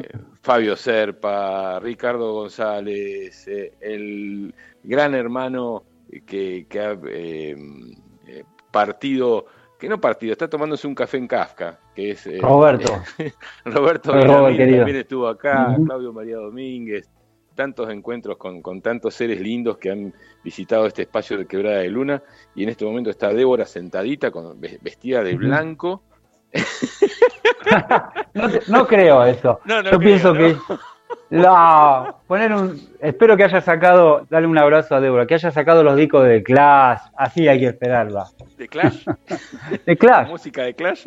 Eh, eh, se, se, emociona. Nada, está acá con, con su estilo característico mm. negro, negro, negro sobre negro. Y, en un ratito vamos a ir para allá, para, para el, espacio. Vamos a comer una pixita que, va a hacer Cari. Y nos vamos para. Perfecto. Eh, los abrazos. Un abrazo muy grande, Y nos estamos viendo y nos vemos en, a la brevedad. Ajo y saludos. Gracias por estar, gracias por estar. Gracias a vos. Te mando un abrazo. Gracias a vos, Javi. Te, quiero, te quiero mucho. Abrazo grande. Tenés que cortar vos, yo no puedo cortar, ¿eh? Ok. L de la Rosa eh, con nosotros acá en el espacio de programa Tercer Ojo, en, esta querida Radio Limón, en los sábados holísticos. Acá Fernando Seca me dice, Fabi, Gustavo Fernández tiene un grupo con el que vino, me pregunta si le podemos... Eh, ah, sí, sí, sí, sí, seguramente es que sí. Eh, dale. Y después, eh, Verónica desde Moreno dice, abrazo sonoro a mi hermano L y a Pau. Ágata Maybach, le mando un abrazo muy grande, dice Fabi, escuchando atentamente, qué placer escuchar a L, qué ganas de estar ahí, los acompañamos desde el corazón. Y vea, Ágata desde Buenos Aires, y Bea Milazo eh, desde, desde San Juan que dice saludos a Lele de la Rosa. Bueno, ahora sí vamos a hablar con eh, una de las personas que tanto esperamos para, para que participe de este encuentro de los 100 años de Juan Moritz. Eh, para ella debe ser toda una emoción participar. Hoy a través de las cámaras del paseo holístico la veo pasar, que se sacaba una foto frente al cartel que estaba en, ahí en, la puerta del paseo y unos instantes más tarde veo esa foto publicada en su Facebook. Eh, para ella es todo un, gran encuentro esto que se está organizando. Gracias Débora, estar presente mirando todos los ojos para mí es un, un gusto y uno, algo que se hizo realidad, que lo veníamos hablando con Fer y con Claudia, eh, que, eh, que se hizo realidad y está muy bien que así sea. Bueno, muy feliz porque, digamos, y hablaba con este eh, con, con, Cari y su, su, esposo, digo, ¿no? Que hace como 10 años, ¿no? Cuando una de las primeras veces que vino y me trajo, bueno, Fernando Díaz en ese momento y recordábamos, ¿no? Este, y empecé un poco el, el Evangelio de Tallos, ¿no? Y de ahí los conocí, nos hicimos amigos y bueno, yo ya he seguido un poco con este con la flama, ¿no? O sea, les, les caló el tema y bueno, nada, para mí es importante porque eh, digamos Capilla del Monte tenía que conocer un poco el tema de el tema subterráneo a fondo. Eh, ha sido un proceso un poco un poco lento, no parece mentira, pero eh, ha sido un despertar en ese sentido del tema de que o sea lo que había propuesto Juan lo que había lo que había iniciado en esos en ese 1969 cuando hace su anuncio sobre lo que descubrir ahí en Cueva de Tallos, pero hay mucho más, ¿no? No es solo un explorador, un descubridor, ¿no? Estamos ante un hombre, un iniciado, eh, una persona que nos trajo como un, una información que nos hacía falta, que, la teníamos con la mitología, pero que no estaba inserta, ¿no? Y es eso, ¿no? Me parece que a través de Juan todos nosotros estamos como un poco en deuda. Así que qué felicidad estar acá en Capilla del Monte 100 años festejando, ¿no? A, Juan Moritz y todo lo que nos, nos ha legado en ese entonces, ¿no?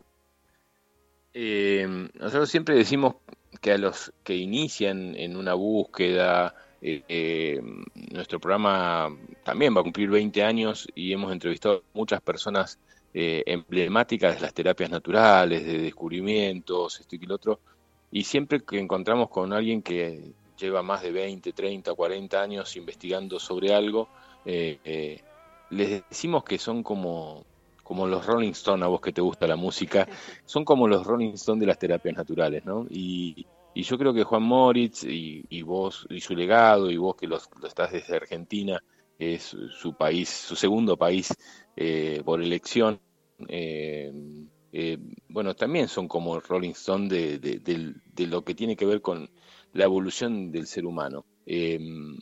evolución que quiere ser frenada a toda costa de un montón de formas y que ya nos damos cuenta que es imposible que eso suceda.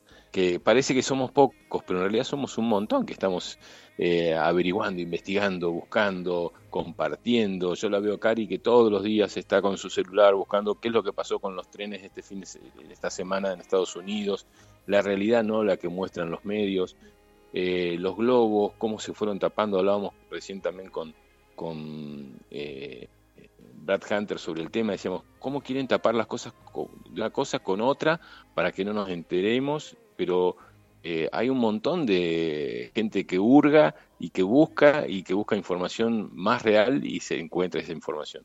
Sobre el tema eh, intraterreno, estamos hablando siempre de ERC como ciudad intraterrena, eh, yo creo que se, van, van a empezar a surgir un montón de cosas porque hay un mundo intraterreno, eh, siempre lo hubo y nunca eh, dejó de estar. Que tengamos que buscarlo de otra forma, que alguien nos venga a indicar cómo hacerlo, nos va a llevar a descubrir que esta zona energéticamente fue elegida desde hace un montón de tiempo eh, por diferentes culturas, han venido, no, no, fue Colón el que descubrió América ni esta zona, fueron seres antiguos de mucho tiempo y energéticamente lo sentimos y lo sabemos, pero el tema intraterreno se empieza a descubrir eh, cada vez más y, bueno, y es algo que a vos te apasiona.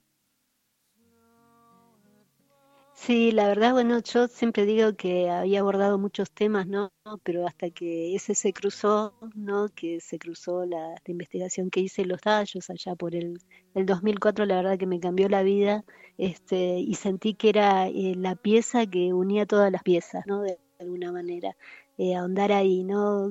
Tiene muchos significados para el que lo estudia, ¿no? Porque es como siempre digo, una una vuelta al interior de uno, ¿no? Este, esa matriz interna que uno empieza a explorar, ¿no? O sea, tiene mucho significado, no es solo una, una investigación cualquiera, ¿no? Sino que es una significación que a uno, cuando la toca, cuando uno siente el llamado, que le cambia la vida, ¿no? O sea, y para mí es, es, doblemente importante por lo que dijiste, ¿no? Lo que significa capilla en ese eh, en este puzzle que digo yo subterráneo sudamericano, ¿no? Este, y, y, todo lo que todavía nos falta por conocer, me parece que, que claro que sí, que existe un mundo, un mundo subterráneo, no, no hay ninguna duda de eso, yo no, no siempre lo he sentido, ¿no? Que están los otros, ¿no? Esa otra humanidad que todavía eh, todavía no hemos cruzado mucho, pero que no faltaba, no va a faltar tiempo para que eso suceda, ¿no? O sea, pero que nos exige, nos exige por ahí una iniciación un poco, un poco que hay que trabajarlo, ¿no? O sea, nosotros tenemos que buscar ese, esa información, ese camino y este para, para empezar a acomodar la historia que todavía nos falta mucho por saber. Débora, eh, contanos un poquito un adelanto de lo que va a suceder mañana. O sea, eh, hoy va a hablar Brad Hunter de las 21, tiene una información, él, no quiso cruzarse con la información, entonces por otro lado, eh, em, para, que vos puedas desplayarte, porque él te reconoce como la investigadora eh, sobre el tema de Cueva de los Tallos.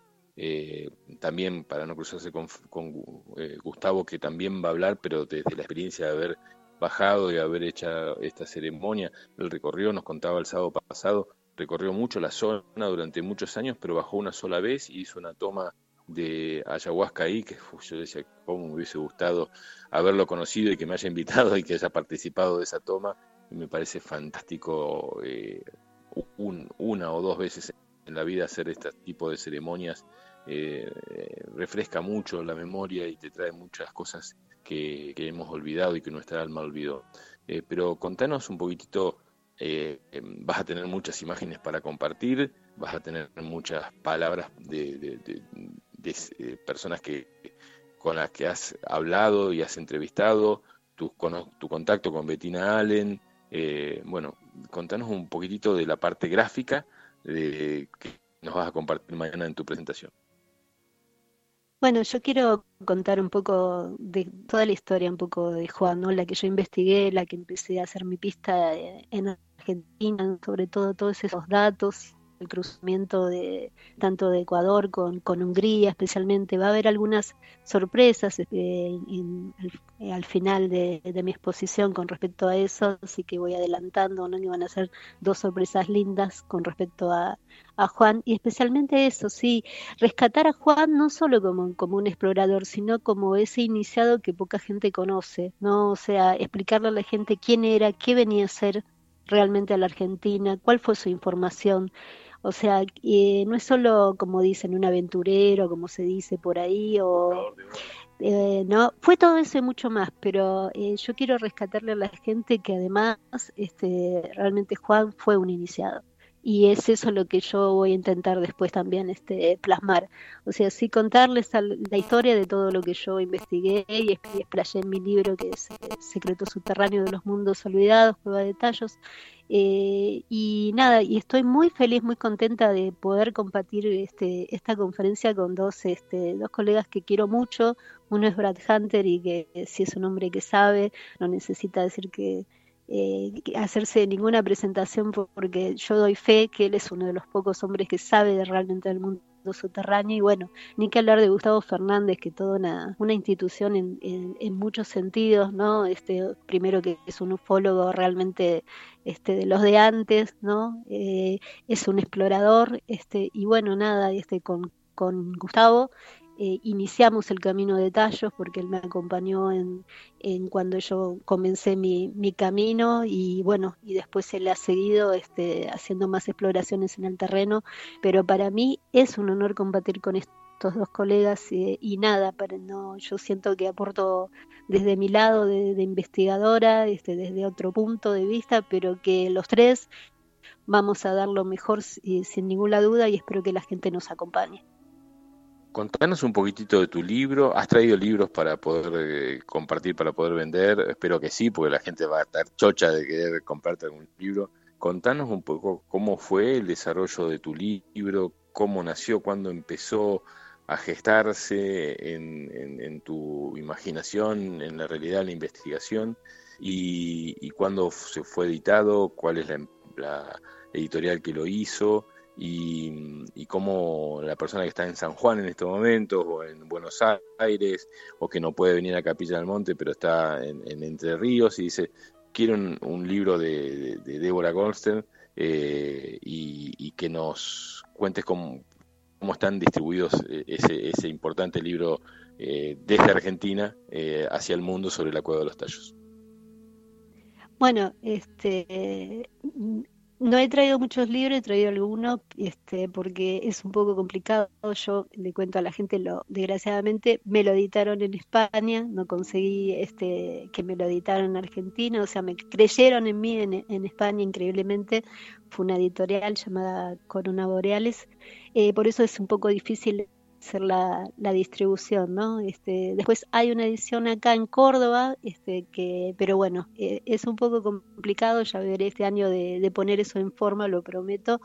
Pero bueno, mi libro fue editado en España, lo, lo, realmente yo inicié la investigación en el 2004 y bueno, recién este, tuve como más de una década eh, recopilando información, tardé bastante un poco en, sí, en darlo no a conocer, porque yo creo que lo de los tallos es una historia que no termina, pero yo sentía que eh, lo que yo tenía ya este, acumulado era suficiente para hacer una guía, por lo menos para aquellos que tengan bien en claro la información. ¿no?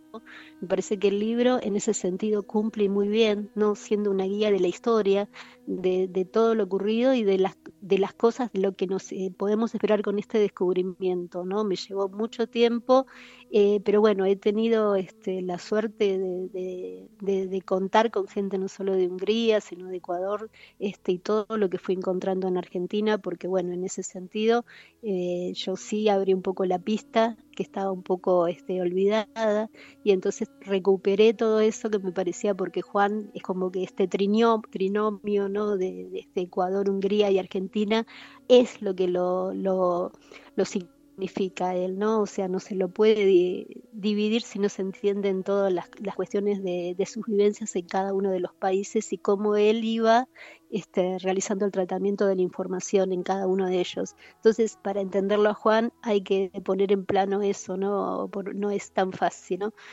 Pero nada, este fue un proceso, digo, que me tomó, me tomó tiempo, pero el libro para mí este, cumple en ese sentido. No sé si habrá una continuación, este, porque bueno, este, después es como que eh, para mí fue una apertura lo de los tallos y sigue, sigue la investigación, pero no descarto hacer una continuación para terminar algunas cosas, pero bueno, en ese sentido creo que la gente se, se encuentra con buena, con buena data y que, lo, que hasta el día de hoy lo ayuda mucho y me lo, me lo reconocen, así que bueno, el, libro realmente cumplió, cumplió con sus objetivos. Bien, entonces el que quiera vaya rápido hoy tempranito. Uh, para que se me salió un poquitito la, el auricular y, me sale el sonido por la computadora. Em, el que quiera comprar un libro de Débora tendrá que ir hoy tempranito para poder este, acceder a uno de ellos. Em, nosotros estamos en este momento con Débora sentados en un sillón viendo este, el Cerro Pajarillo, le mostrábamos hoy eh, diferentes este, eh, aspectos del cerro.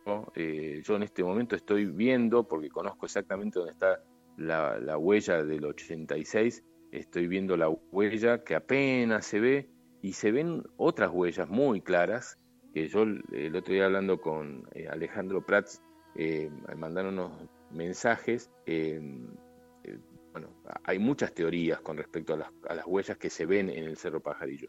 esta que veo muy clara, que se ve desde la, ruta 17, yo la veo desde que vine hace 15 años, pero empezaron a aparecer otras y un par de veces que subí al Cerro Desde arriba se ven otras huellas. Eh, muchos dicen que esas huellas eh, son como hongos que salen en el cerro. y el otro día alguien me dijo que vino de visita el domingo pasado aquí al espacio nuestro, y me dice, cuando las naves atraviesan el espacio físico de la Tierra, dejan estas huellas, este tipo de huellas. O sea, cuando una nave para bajar a, encontrarse con, con, el mundo subterráneo o con el mundo intraterreno, eh, eh, y pasan del espacio eh, exterior al interior del planeta Tierra dejan estas huellas y quedan como especie de, óvalos. Muchas son las teorías, muchas son las formas de visualizar esto. Eh, yo respeto a todos. Eh, hoy hablábamos con, Brad también sobre esto. hay que investigar y, también hay que aceptar las formas de ver de cada uno sobre lo que uno ve. Yo he visto en esta zona realmente pocas. Pasa tuna, esta tuna es la perra, almendra de fondo saluda. Acá los animalitos están, animalitos, los hermanos animalitos están siendo partícipes del programa. Está Tai, está Chi, están todos acá. Eh, a lo que voy es, em, hay, hay, mucha, eh, eh, hay muchos sucesos en esta zona yo he visto realmente pocos y hace 15 años que mi vista es, esta que estás viendo vos, por lo cual debería estar viendo todo el tiempo cosas.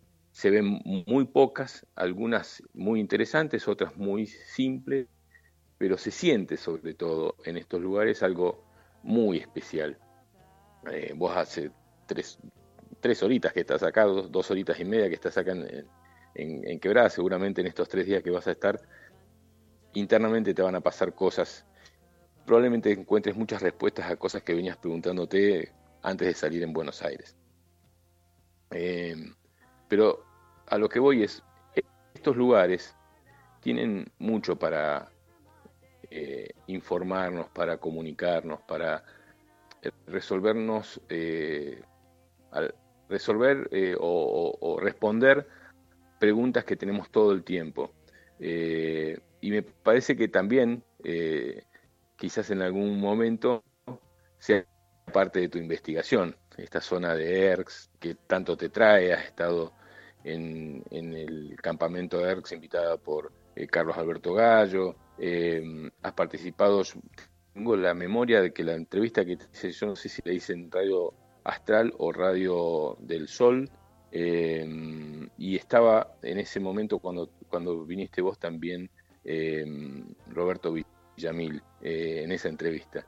Digo, nos, atrae muchas cosas, pero no siempre sabemos cuáles son las respuestas a, esas preguntas. Eh, ¿A vos qué te pasa cada vez que venís a esta zona? ¿Ves una relación, una correlación con, con lo intraterreno o simplemente todavía estamos comunicados a través de la superficie?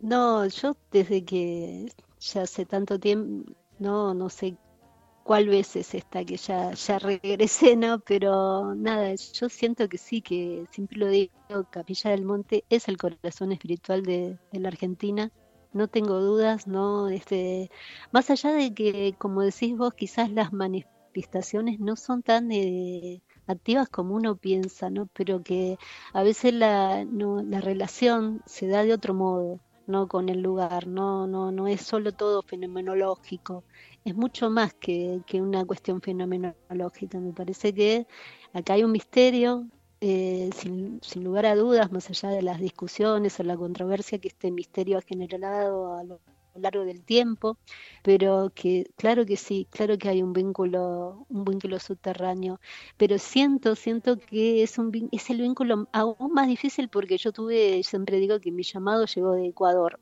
fue en Ecuador donde tuve el llamado, pero yo siento que, bueno, que, que, Argentina, siempre digo, está por abrirse o se ha abierto de otra manera, ¿no? Pero que está, está todo conectado, ¿no? En ese sentido, ¿no? Son, digamos, la, cordillera, un montón de cosas que, que nosotros tenemos acá que todavía no, sabemos muy poco.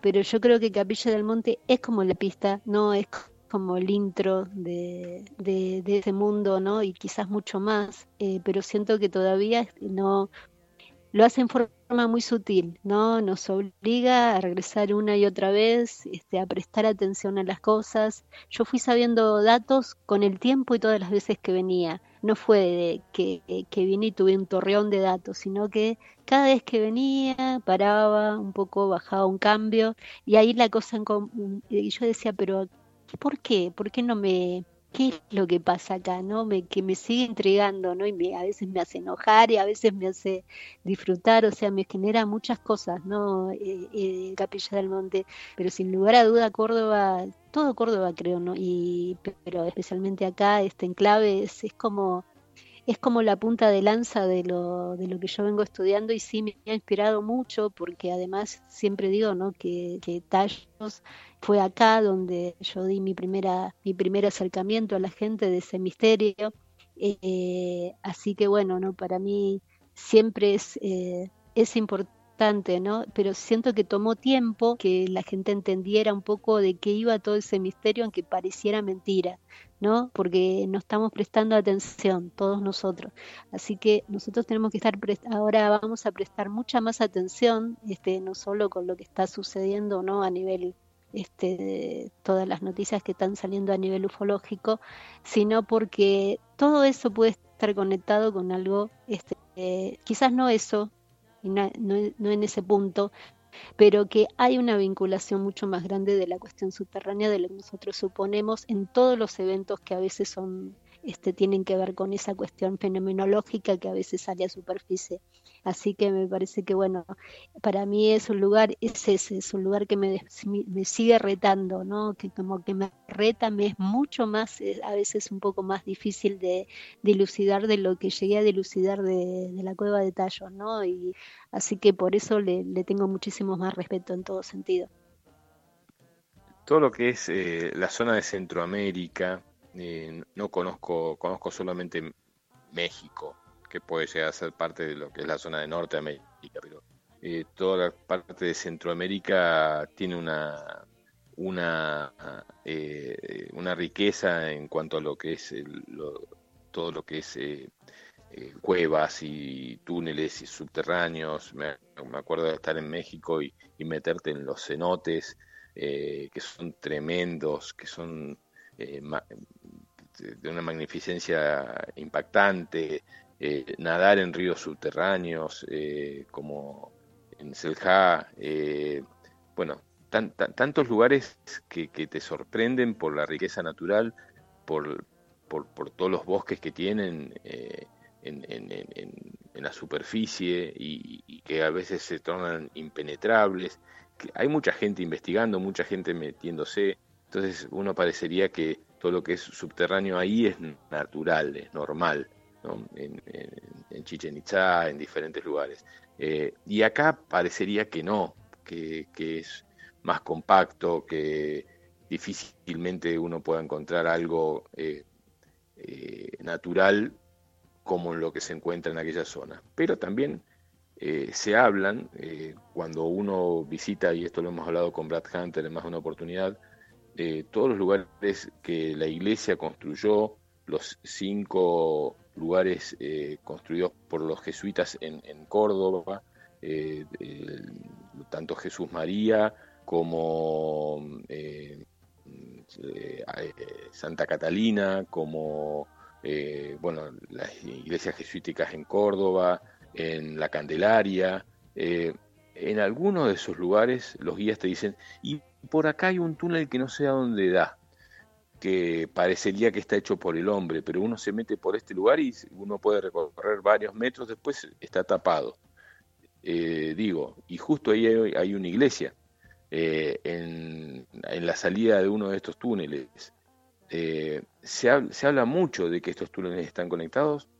el, suelo en esta zona es muy duro. Eh, nosotros estamos haciendo un pozo de agua acá y vamos desde el, tercer año que seguimos trabajando y vamos recién por los 13 metros, em, digo, eh, hacer un túnel subterráneo en las sierras de Córdoba eh, y que esté conectado una iglesia que está a 100 kilómetros de la otra, en forma natural y a, base, de la mano del hombre, es bastante difícil de, pensar como algo, como un proyecto en, el corto plazo. Esto tiene que ser de mucho tiempo. Digo, ¿cómo, cómo se puede pensar de que esto sea la mano del hombre o podemos pensar de que en todo este emprendimiento hubo ayuda eh, de ingeniería eh, y, mano extraterrestre eh, a disposición del ser humano. ¿Qué parte de lo que has investigado vos incluye al extraterrestre en, esos, en esas cuevas subterráneas, en esas imágenes que se han encontrado, en lo que el padre Crespi mostraba en sus, en, sus elementos de comunicación que fueron sacados, algunos eh, de la cueva y otros no. Eh, ¿Qué parte de lo extraterrestre entra en todo esto de las cuevas subterráneas? Hay mensajes de Carlos Alberto Gallo. dice, un abrazo gigante para ustedes y Debbie, bienvenida a Capilla del Monte, eh, jerarquizan eh, y aclaran con su compartir frente a tanta confusión. Felicitaciones, muchas gracias. Eh, este, querido Alberto, sabes que te llevo en el corazón. Hoy va a, estar Das Melodías Devocionales a las 15 horas con Peregrinos, haciendo este sábado holístico de, de Radio Limón. gracias por estar siempre presente y bueno, esa pregunta tengo para hacerte. Bueno, eh, yo, yo te digo, no soy gran fan de, la cuestión este extraterrestre, porque si bien cuando, cuando fui chica, este, me, me pasó, creo, no, no sé si te lo conté, tuve un, tuve un avistamiento mientras vivía en el barrio de La Boca, de donde soy oriunda, nací en el barrio de La Boca, eh, y por eso el fenómeno, cuando se presentó en mi vida, tendría entre 6 y 7 años, que estaba junto a mi mamá.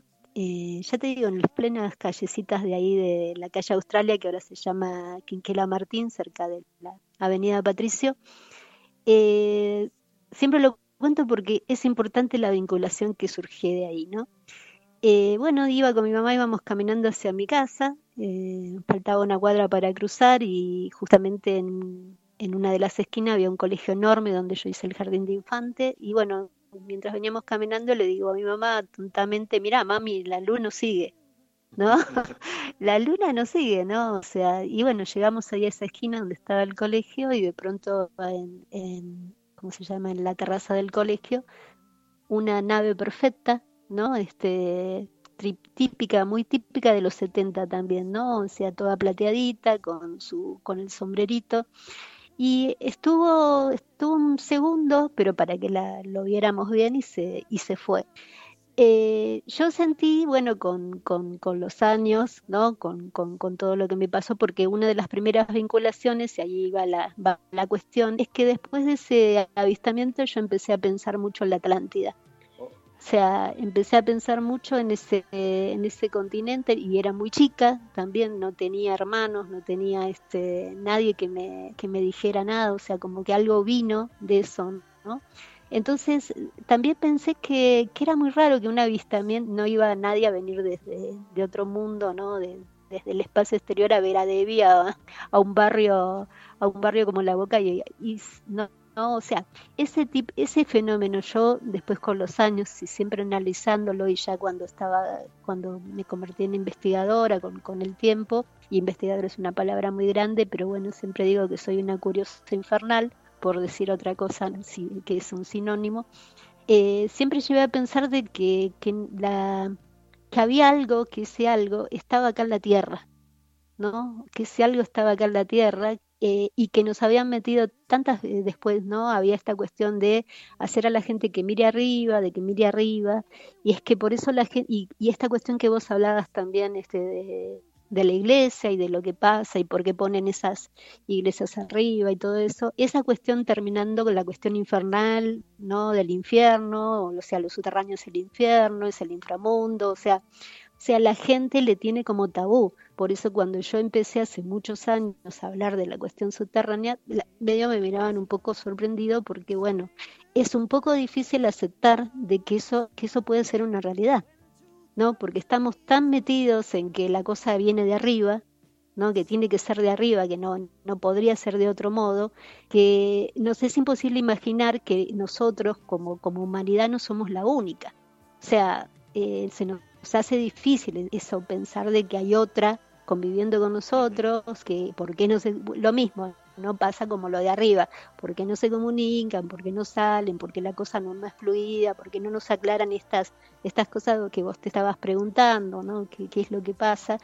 Pero bueno, o sea, esta cuestión yo digo, eh, de, de, por qué no se da ese tipo de comunicaciones, porque este tipo de humanidad es un tipo de humanidad un poco, es casi primigenia, es la del origen, ¿no? Y es difícil contarle a la gente qué es lo que pasó con nuestro planeta, por qué nace el mundo subterráneo, cómo nace el mundo subterráneo, porque lo que era, lo que estaba en un principio que era vivo, que estaba visible, después se vuelve invisible y entonces el hombre debe, es como una cosa ¿no? que nos, nos obliga también a iniciarnos y a, este, y a recorrer un camino para llegar a esas preguntas, ¿no? O sea, es posible que exista eso que vos decís, dice, ¿cómo es posible? No, como decís vos, estoy cavando un pozo, me, es difícil, me lleva tantos años y, uno se imagina qué tipo de tecnología pudieran emplear. Bueno, estamos ante eh, este, este tipo de humanidad que llegó a los mismos resultados que nosotros estamos empezando a alcanzar ahora, lo alcanzaron mucho más rápido en su momento este tipo de civilizaciones que yo te digo, porque digo, una niña como yo, que no sabía de los continentes, que no sabía nada de esas historias, ve un objeto y empieza a pensar, y vos empezás a hacer cierta vinculación, empiezo a pensar en, esa Atlántida prohibida, en esa, esa, Atlántida tabú, y que de, siempre la he defendido porque digo, la sentí adentro, sentí que eso había sido una realidad, que no había sido una, una cosa filosófica de Platón, no que Platón no había dicho eso porque sí, sino que Platón, como todo iniciado, también había hablado, había tenido que develar eh, la Atlántida para que llegara a nosotros de alguna manera este, y que nosotros supiéramos que algo había sucedido este, y que la humanidad, bueno, ahora debía caminar de otra manera. Entonces, esta cuestión subterránea es eso, es un poco difícil porque nos obliga a caminar de otra manera. Nos, obliga a hacer un trabajo que, que no es un poco, no es el, que nosotros pretendemos, vamos, encontramos el túnel, no, no, no, no pasa así, no, no es así, no, no, no, no va por ese lado. Pero de algún modo siempre digo que más allá de que hay una cuestión espiritual con esto subterráneo, hay una cuestión material.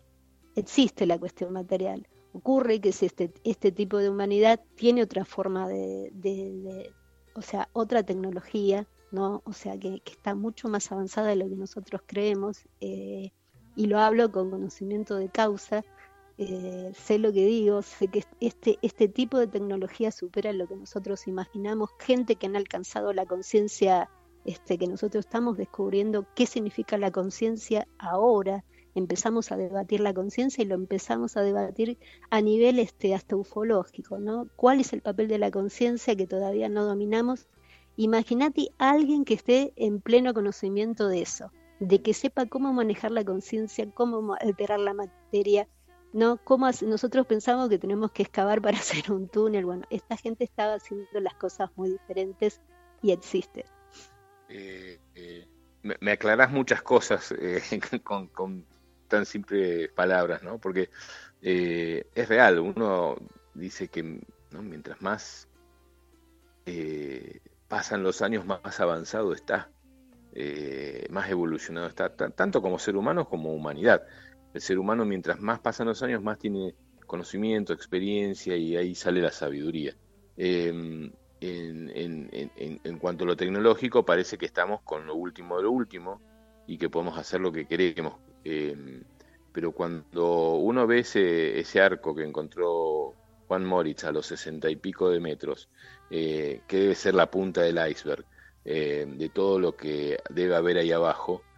y uno ve como que fuimos descubiertos por Europa hace 500 años y todavía no sé si hoy un ser humano podría ser eh, las paredes de Sacsayhuamán eh, cerca de Cusco, con las herramientas que hoy tenemos en el 2023, eh, dudo, realmente después de verlas, yo dudo que el ser humano hoy tenga la capacidad de hacer eso mismo,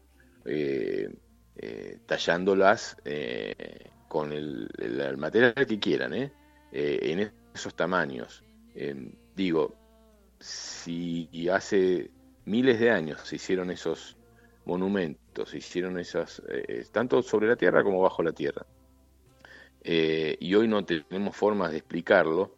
Eh, estaría bueno que algún día asumamos que la historia no es la que nos han contado, que el ser humano, como siempre lo decimos en el programa, ha sido bastante engañado eh, con los libros y con el que escribía los libros, eh, y repetir y repetir, y si uno repite a la perfección, eh, tiene un título primario, secundario, universitario, por el solo hecho de repetir y no cuestionarse nada, si uno se para frente a esos, esas construcciones y agacha la cabeza como ser humano y dice, no tengo explicación para esto que estoy viendo, creo que ahí nacería una humanidad eh, más simple, más, eh, más eh, proactiva, más este, colaborativa, más humilde en el sentido de sentir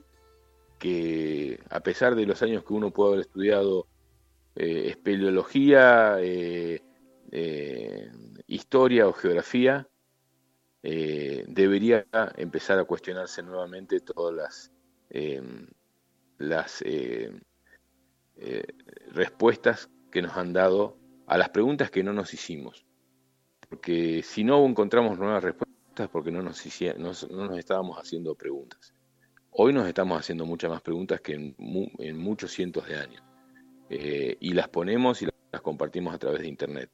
Y las respuestas van llegando va llegando de la naturaleza, de investigadores, de gente que se salió de la Matrix y dijo, basta con esto, basta con, esta forma de, manejarnos.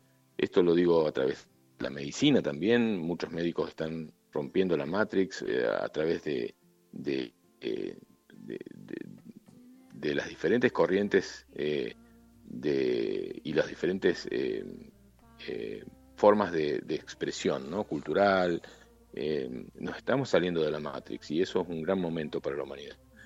Débora, eh, si bien nos queda un poquitito de tiempo, em, yo te, bueno, aparte de agradecerte que te hayas venido a Buenos Aires para este evento, em, te pido que, nos resumas eh, así en estos, en unos minutitos, qué va a pasar hoy, qué va a pasar mañana domingo eh, ya bien, ya lo explicaste, pero por ahí alguna persona está escuchando recién ahora el programa. Eh, ¿cómo, sigue tu vida? Eh, que creo que cada vez se va a hacer más rica en, respuestas a tus, preguntas.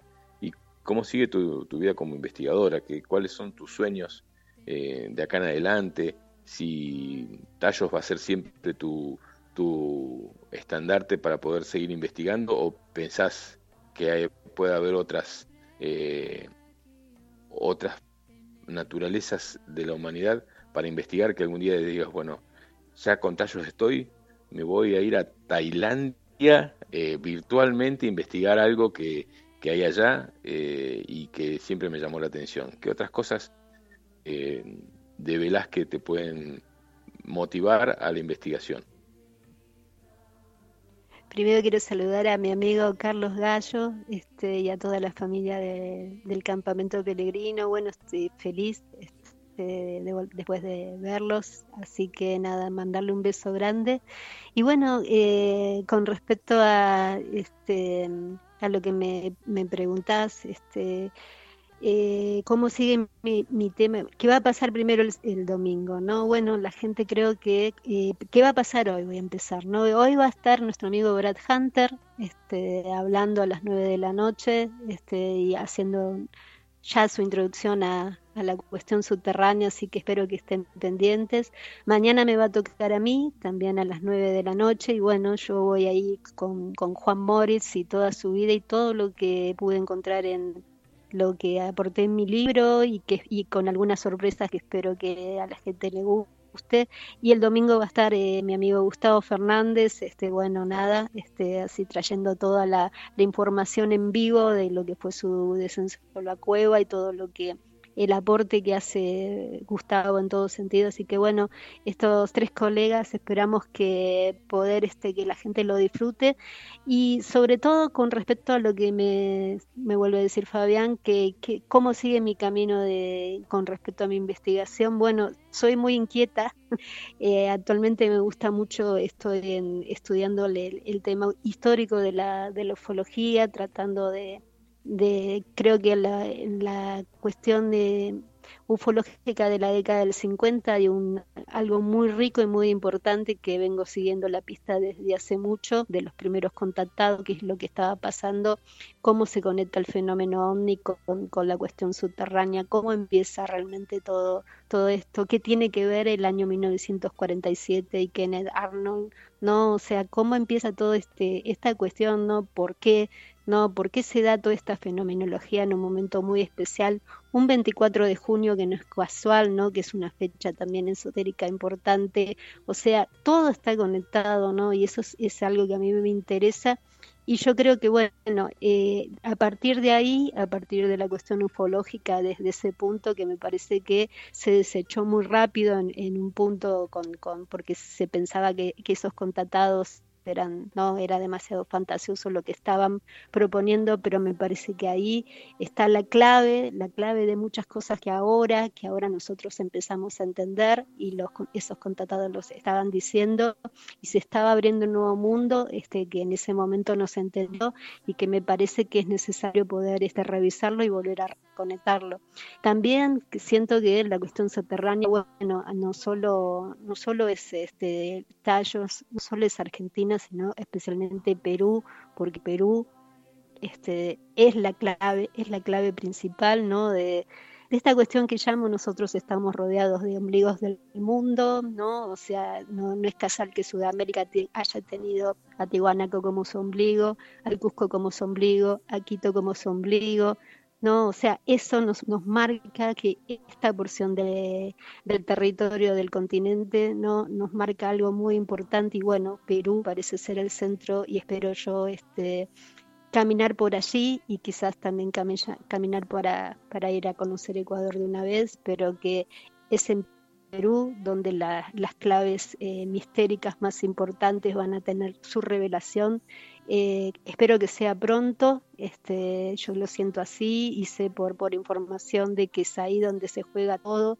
todo lo que tiene que salir para, para explicarnos un poco mejor toda esta cuestión que parece un poco, sigue pareciéndose tabú para algunos y que parece fuera de, estar más cercana a la ciencia ficción y, a las confusiones, pero que es ahí donde se juega y creo que Argentina también va a tener un papel importante en este puzzle. Hay que ir acomodando todas estas cuestiones, cómo está, cómo está este mapa subterráneo y qué significa cada de esos lugares.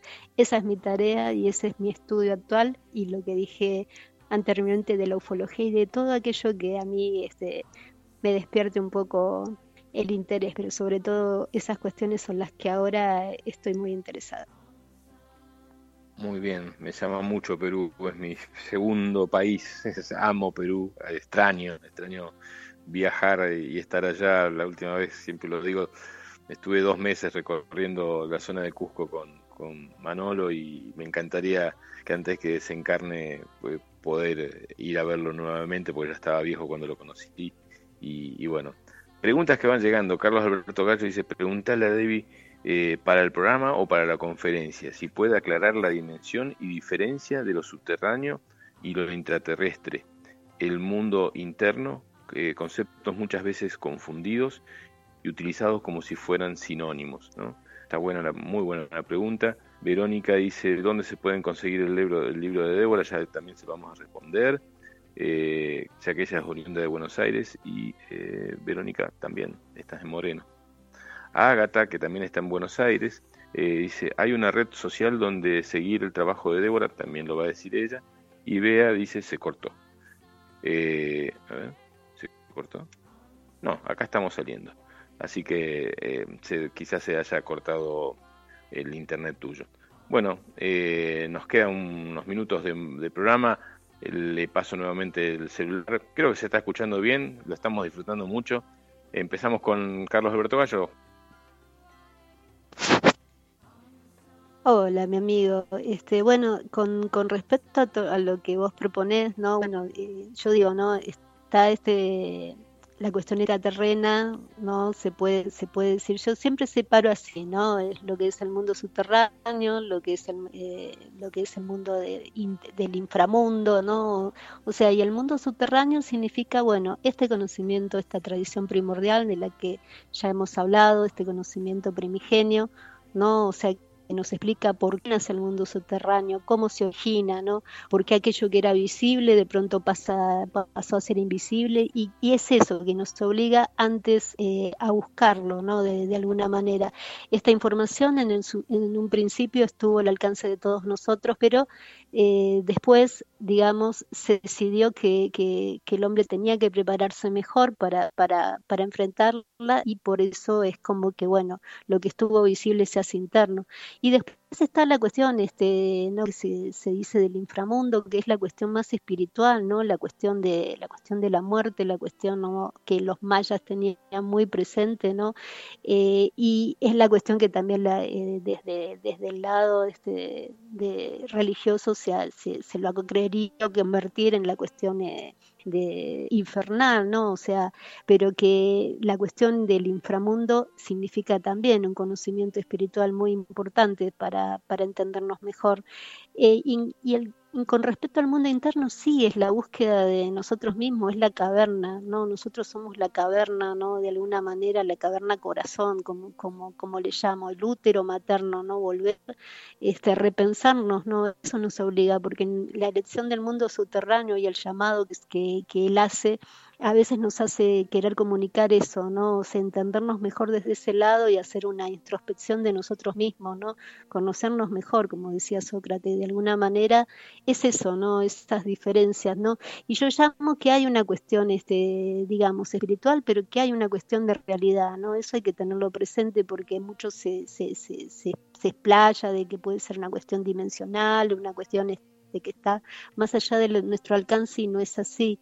Eh, son diferentes estados ¿no? que nosotros vamos transitando, pero que, como bien demostró Juan Moritz, hay una cuestión este, física total. Este, de algún modo, eso lo tenemos que tener presente. No siempre se halla, es cierto, como, como, como decía Fabián, no siempre está presente esa, esa cuestión física, pero que está, sí, y nos obliga, nos obliga a seguir trabajando para seguir encontrando esas huellas que yo creo que sí están Así que bueno, está estos tres, eh, estos tres elementos, ¿no? El mundo subterráneo, la tierra interna, que también se asocia un poco con la tierra hueca, ¿no? Que bueno, yo tengo mis diferencias, pero que de algún modo está esta cuestión, ¿dónde estaría esta humanidad, ¿no? ¿Dónde está esta humanidad? Bueno, en algunas capas cercanas a la tierra está esta humanidad que, que, que nosotros pensamos, ¿no? Esta humanidad subterránea, no, para mí no está tan dentro, algunos piensan que está mucho más adentro, yo pienso que está mucho más cercana por todas las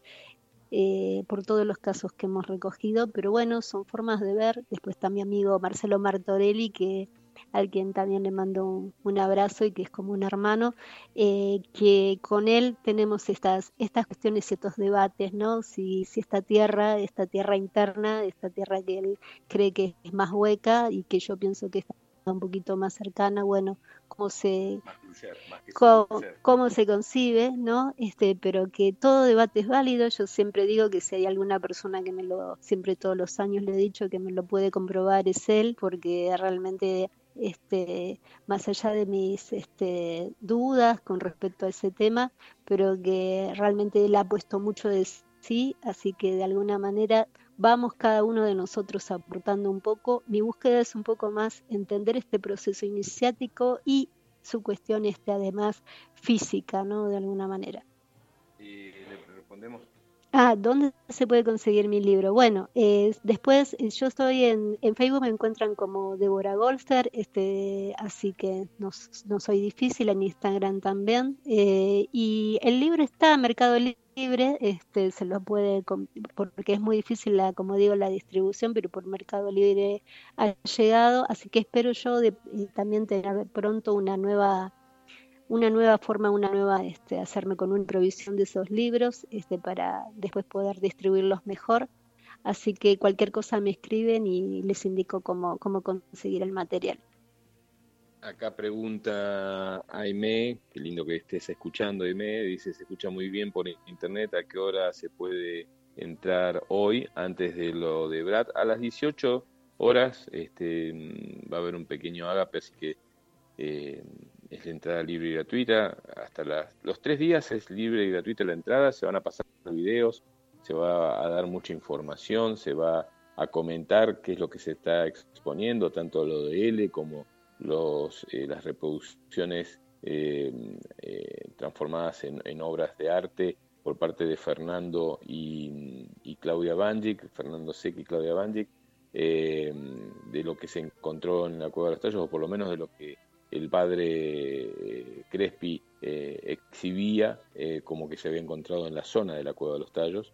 ellos hicieron reproducciones, va a haber videos, va a haber charlas mandadas en, húngaro por gente de allá que, quiso que, su voz en húngaro esté presente en este encuentro en Argentina, la unión de Argentina y Hungría a través de Juan Moritz. y y esa es la pregunta de Aimé, de Ágata, de Verónica, y bueno, todos están siendo respondidos de esta forma. Em, la verdad que muy contentos, ahora vamos a, disfrutar un, par de, horitas antes de ir para allá, eh, estaremos con Débora eso de las 5, 5 y algo, em, y a partir de las 6 se abren las puertas de estos eh, homenaje a los 100 años de Juan Moritz, el descubridor no vamos a hacer descubierto, porque seguramente eso fue descubierto hace mucho tiempo, pero es la persona que hizo visible eh, la cueva de los tallos y explicó y que luego de, conocer y bajar eh, hizo una eh, ahí en, Ecuador hizo una presentación formal ante un juzgado diciendo lo que había descubierto y que a partir de ahí se empezó a abrir un montón de abanicos de posibilidades de, de otras personas que fueron a, investigar con linda energía, otros no con tan linda energía, otros seguidos por gobiernos como los ingleses, eh, como el gobierno inglés de parte de, Stanley Hall, eh, otros simplemente para ser un poco más famosos eh, como investigadores, y bueno, y mucha gente que está bajando yendo turísticamente hoy. me imagino que para los que aman la verdadera eh, realidad de esa historia, ir físicamente y ver un rapel y algo comercial, eh, no creo que llene las expectativas. Uno tendría que ir con ganas de, ver más cosas y no solamente en el lugar que te muestran, sino en otros lugares. Por lo cual, eh, no, para mí no valdría ir turísticamente a ese lugar. Tendría que prepararme, conocer, conocer gente que haya ido a otros lugares, como Gustavo Fernández, y, e investigar un poquito más, porque va a haber muchas respuestas a todas nuestras preguntas. Bueno, le doy el, micrófono a través de una forma de un celular a, Débora para que se despida y, nos vemos todos allá, ¿eh? allá en, el espacio holístico y cultural Tercer Ojo en Diagonal Buenos Aires, 157 a partir de las 6 de la tarde. Bueno, nada Nada, muy feliz este, de estar eh, acompañando toda esta propuesta y con los colegas. Va a ser una fiesta, de, no una fiesta, y espero que Capilla nos acompañe. Eh, los esperamos a todos eh, hoy desde las seis de la tarde, así que nada, feliz, feliz. Van a ser tres días este, teniendo información de, de primera mano sobre el misterio de, de Juan Morris especialmente y bueno, obviamente de detalles, ¿no? Pero especialmente de Juan Morris, que es nuestro homenajeado en este centenario ¿no? de su nacimiento. Así que nada, eh, los esperamos, eh, no nos fallen. Bien, y nosotros ya le estamos poniendo eh, al Faco Colani que nos vamos un ratito antes para que él pueda prepararse para poner música. Cuando me dé el ok, nosotros ya damos por terminado el programa del día de hoy. Mm, como les decimos siempre, ni se les ocurra cambiar de dial, apagar la radio, irse a dormir la siesta, porque viene Carlos Alberto Gallo con eh, Peregrinos, eh, hoy el sábado holístico de Radio Limón empezó hoy a las 9 de la mañana con el señor Oscar Acoglanis y la otra realidad, en el cumpleaños de su querida compañera de vida, en la vuelta al sol de Diana Pereira en el día de hoy. Eh, seguimos nosotros desde las 12 hasta las 15 con Tercer Ojo y en un ratito viene eh, Peregrinos con el señor Carlos Alberto Gallos. Eh, esta es Radio Limón que se extiende, que ya tiene otros programas como el de el señor Leo Córdoba con Astrolabio y la señora Gabriela Hernández con ya me voy a acordar el nombre. El sábado que viene se los digo.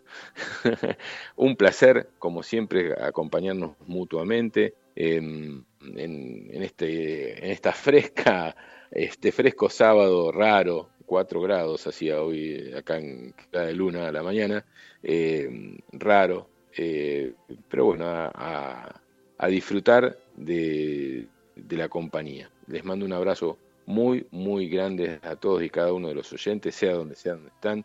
Siempre es muy lindo saber que están a través del mensaje, no dejen de hacerlo. Para los que hacemos radio y, nos preguntamos si hay alguien que está escuchando de otro lado, el, mensajito, la pregunta, eh, el hacernos investigar un poco más, em, nos hace hacer tres horas de programa cada uno de nosotros eh, con mucho amor y mucha entrega. Hasta la semana que viene un placer eh, nuevamente acompañarlos y sentirnos acompañados por todos ustedes.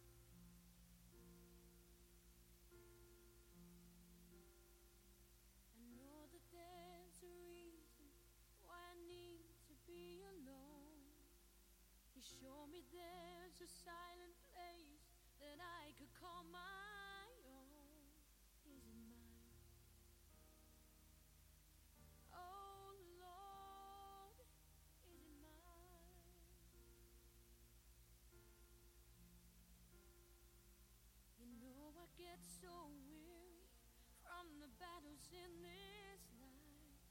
And as many times it seems that you're the only hope inside, is it mine?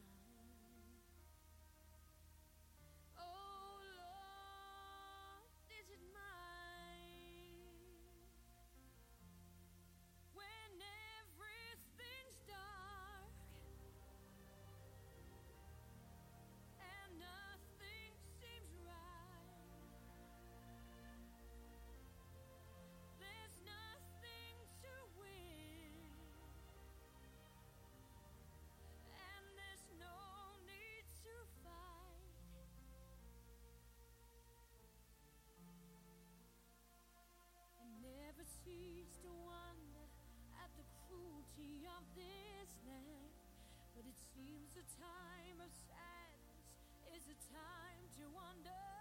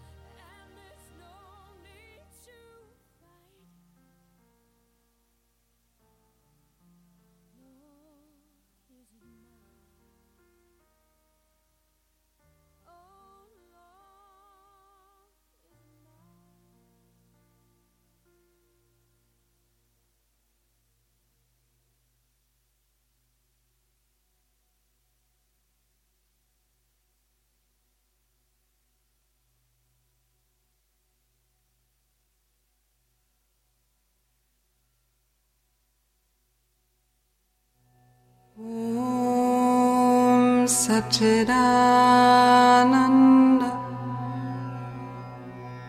परब्रह्म।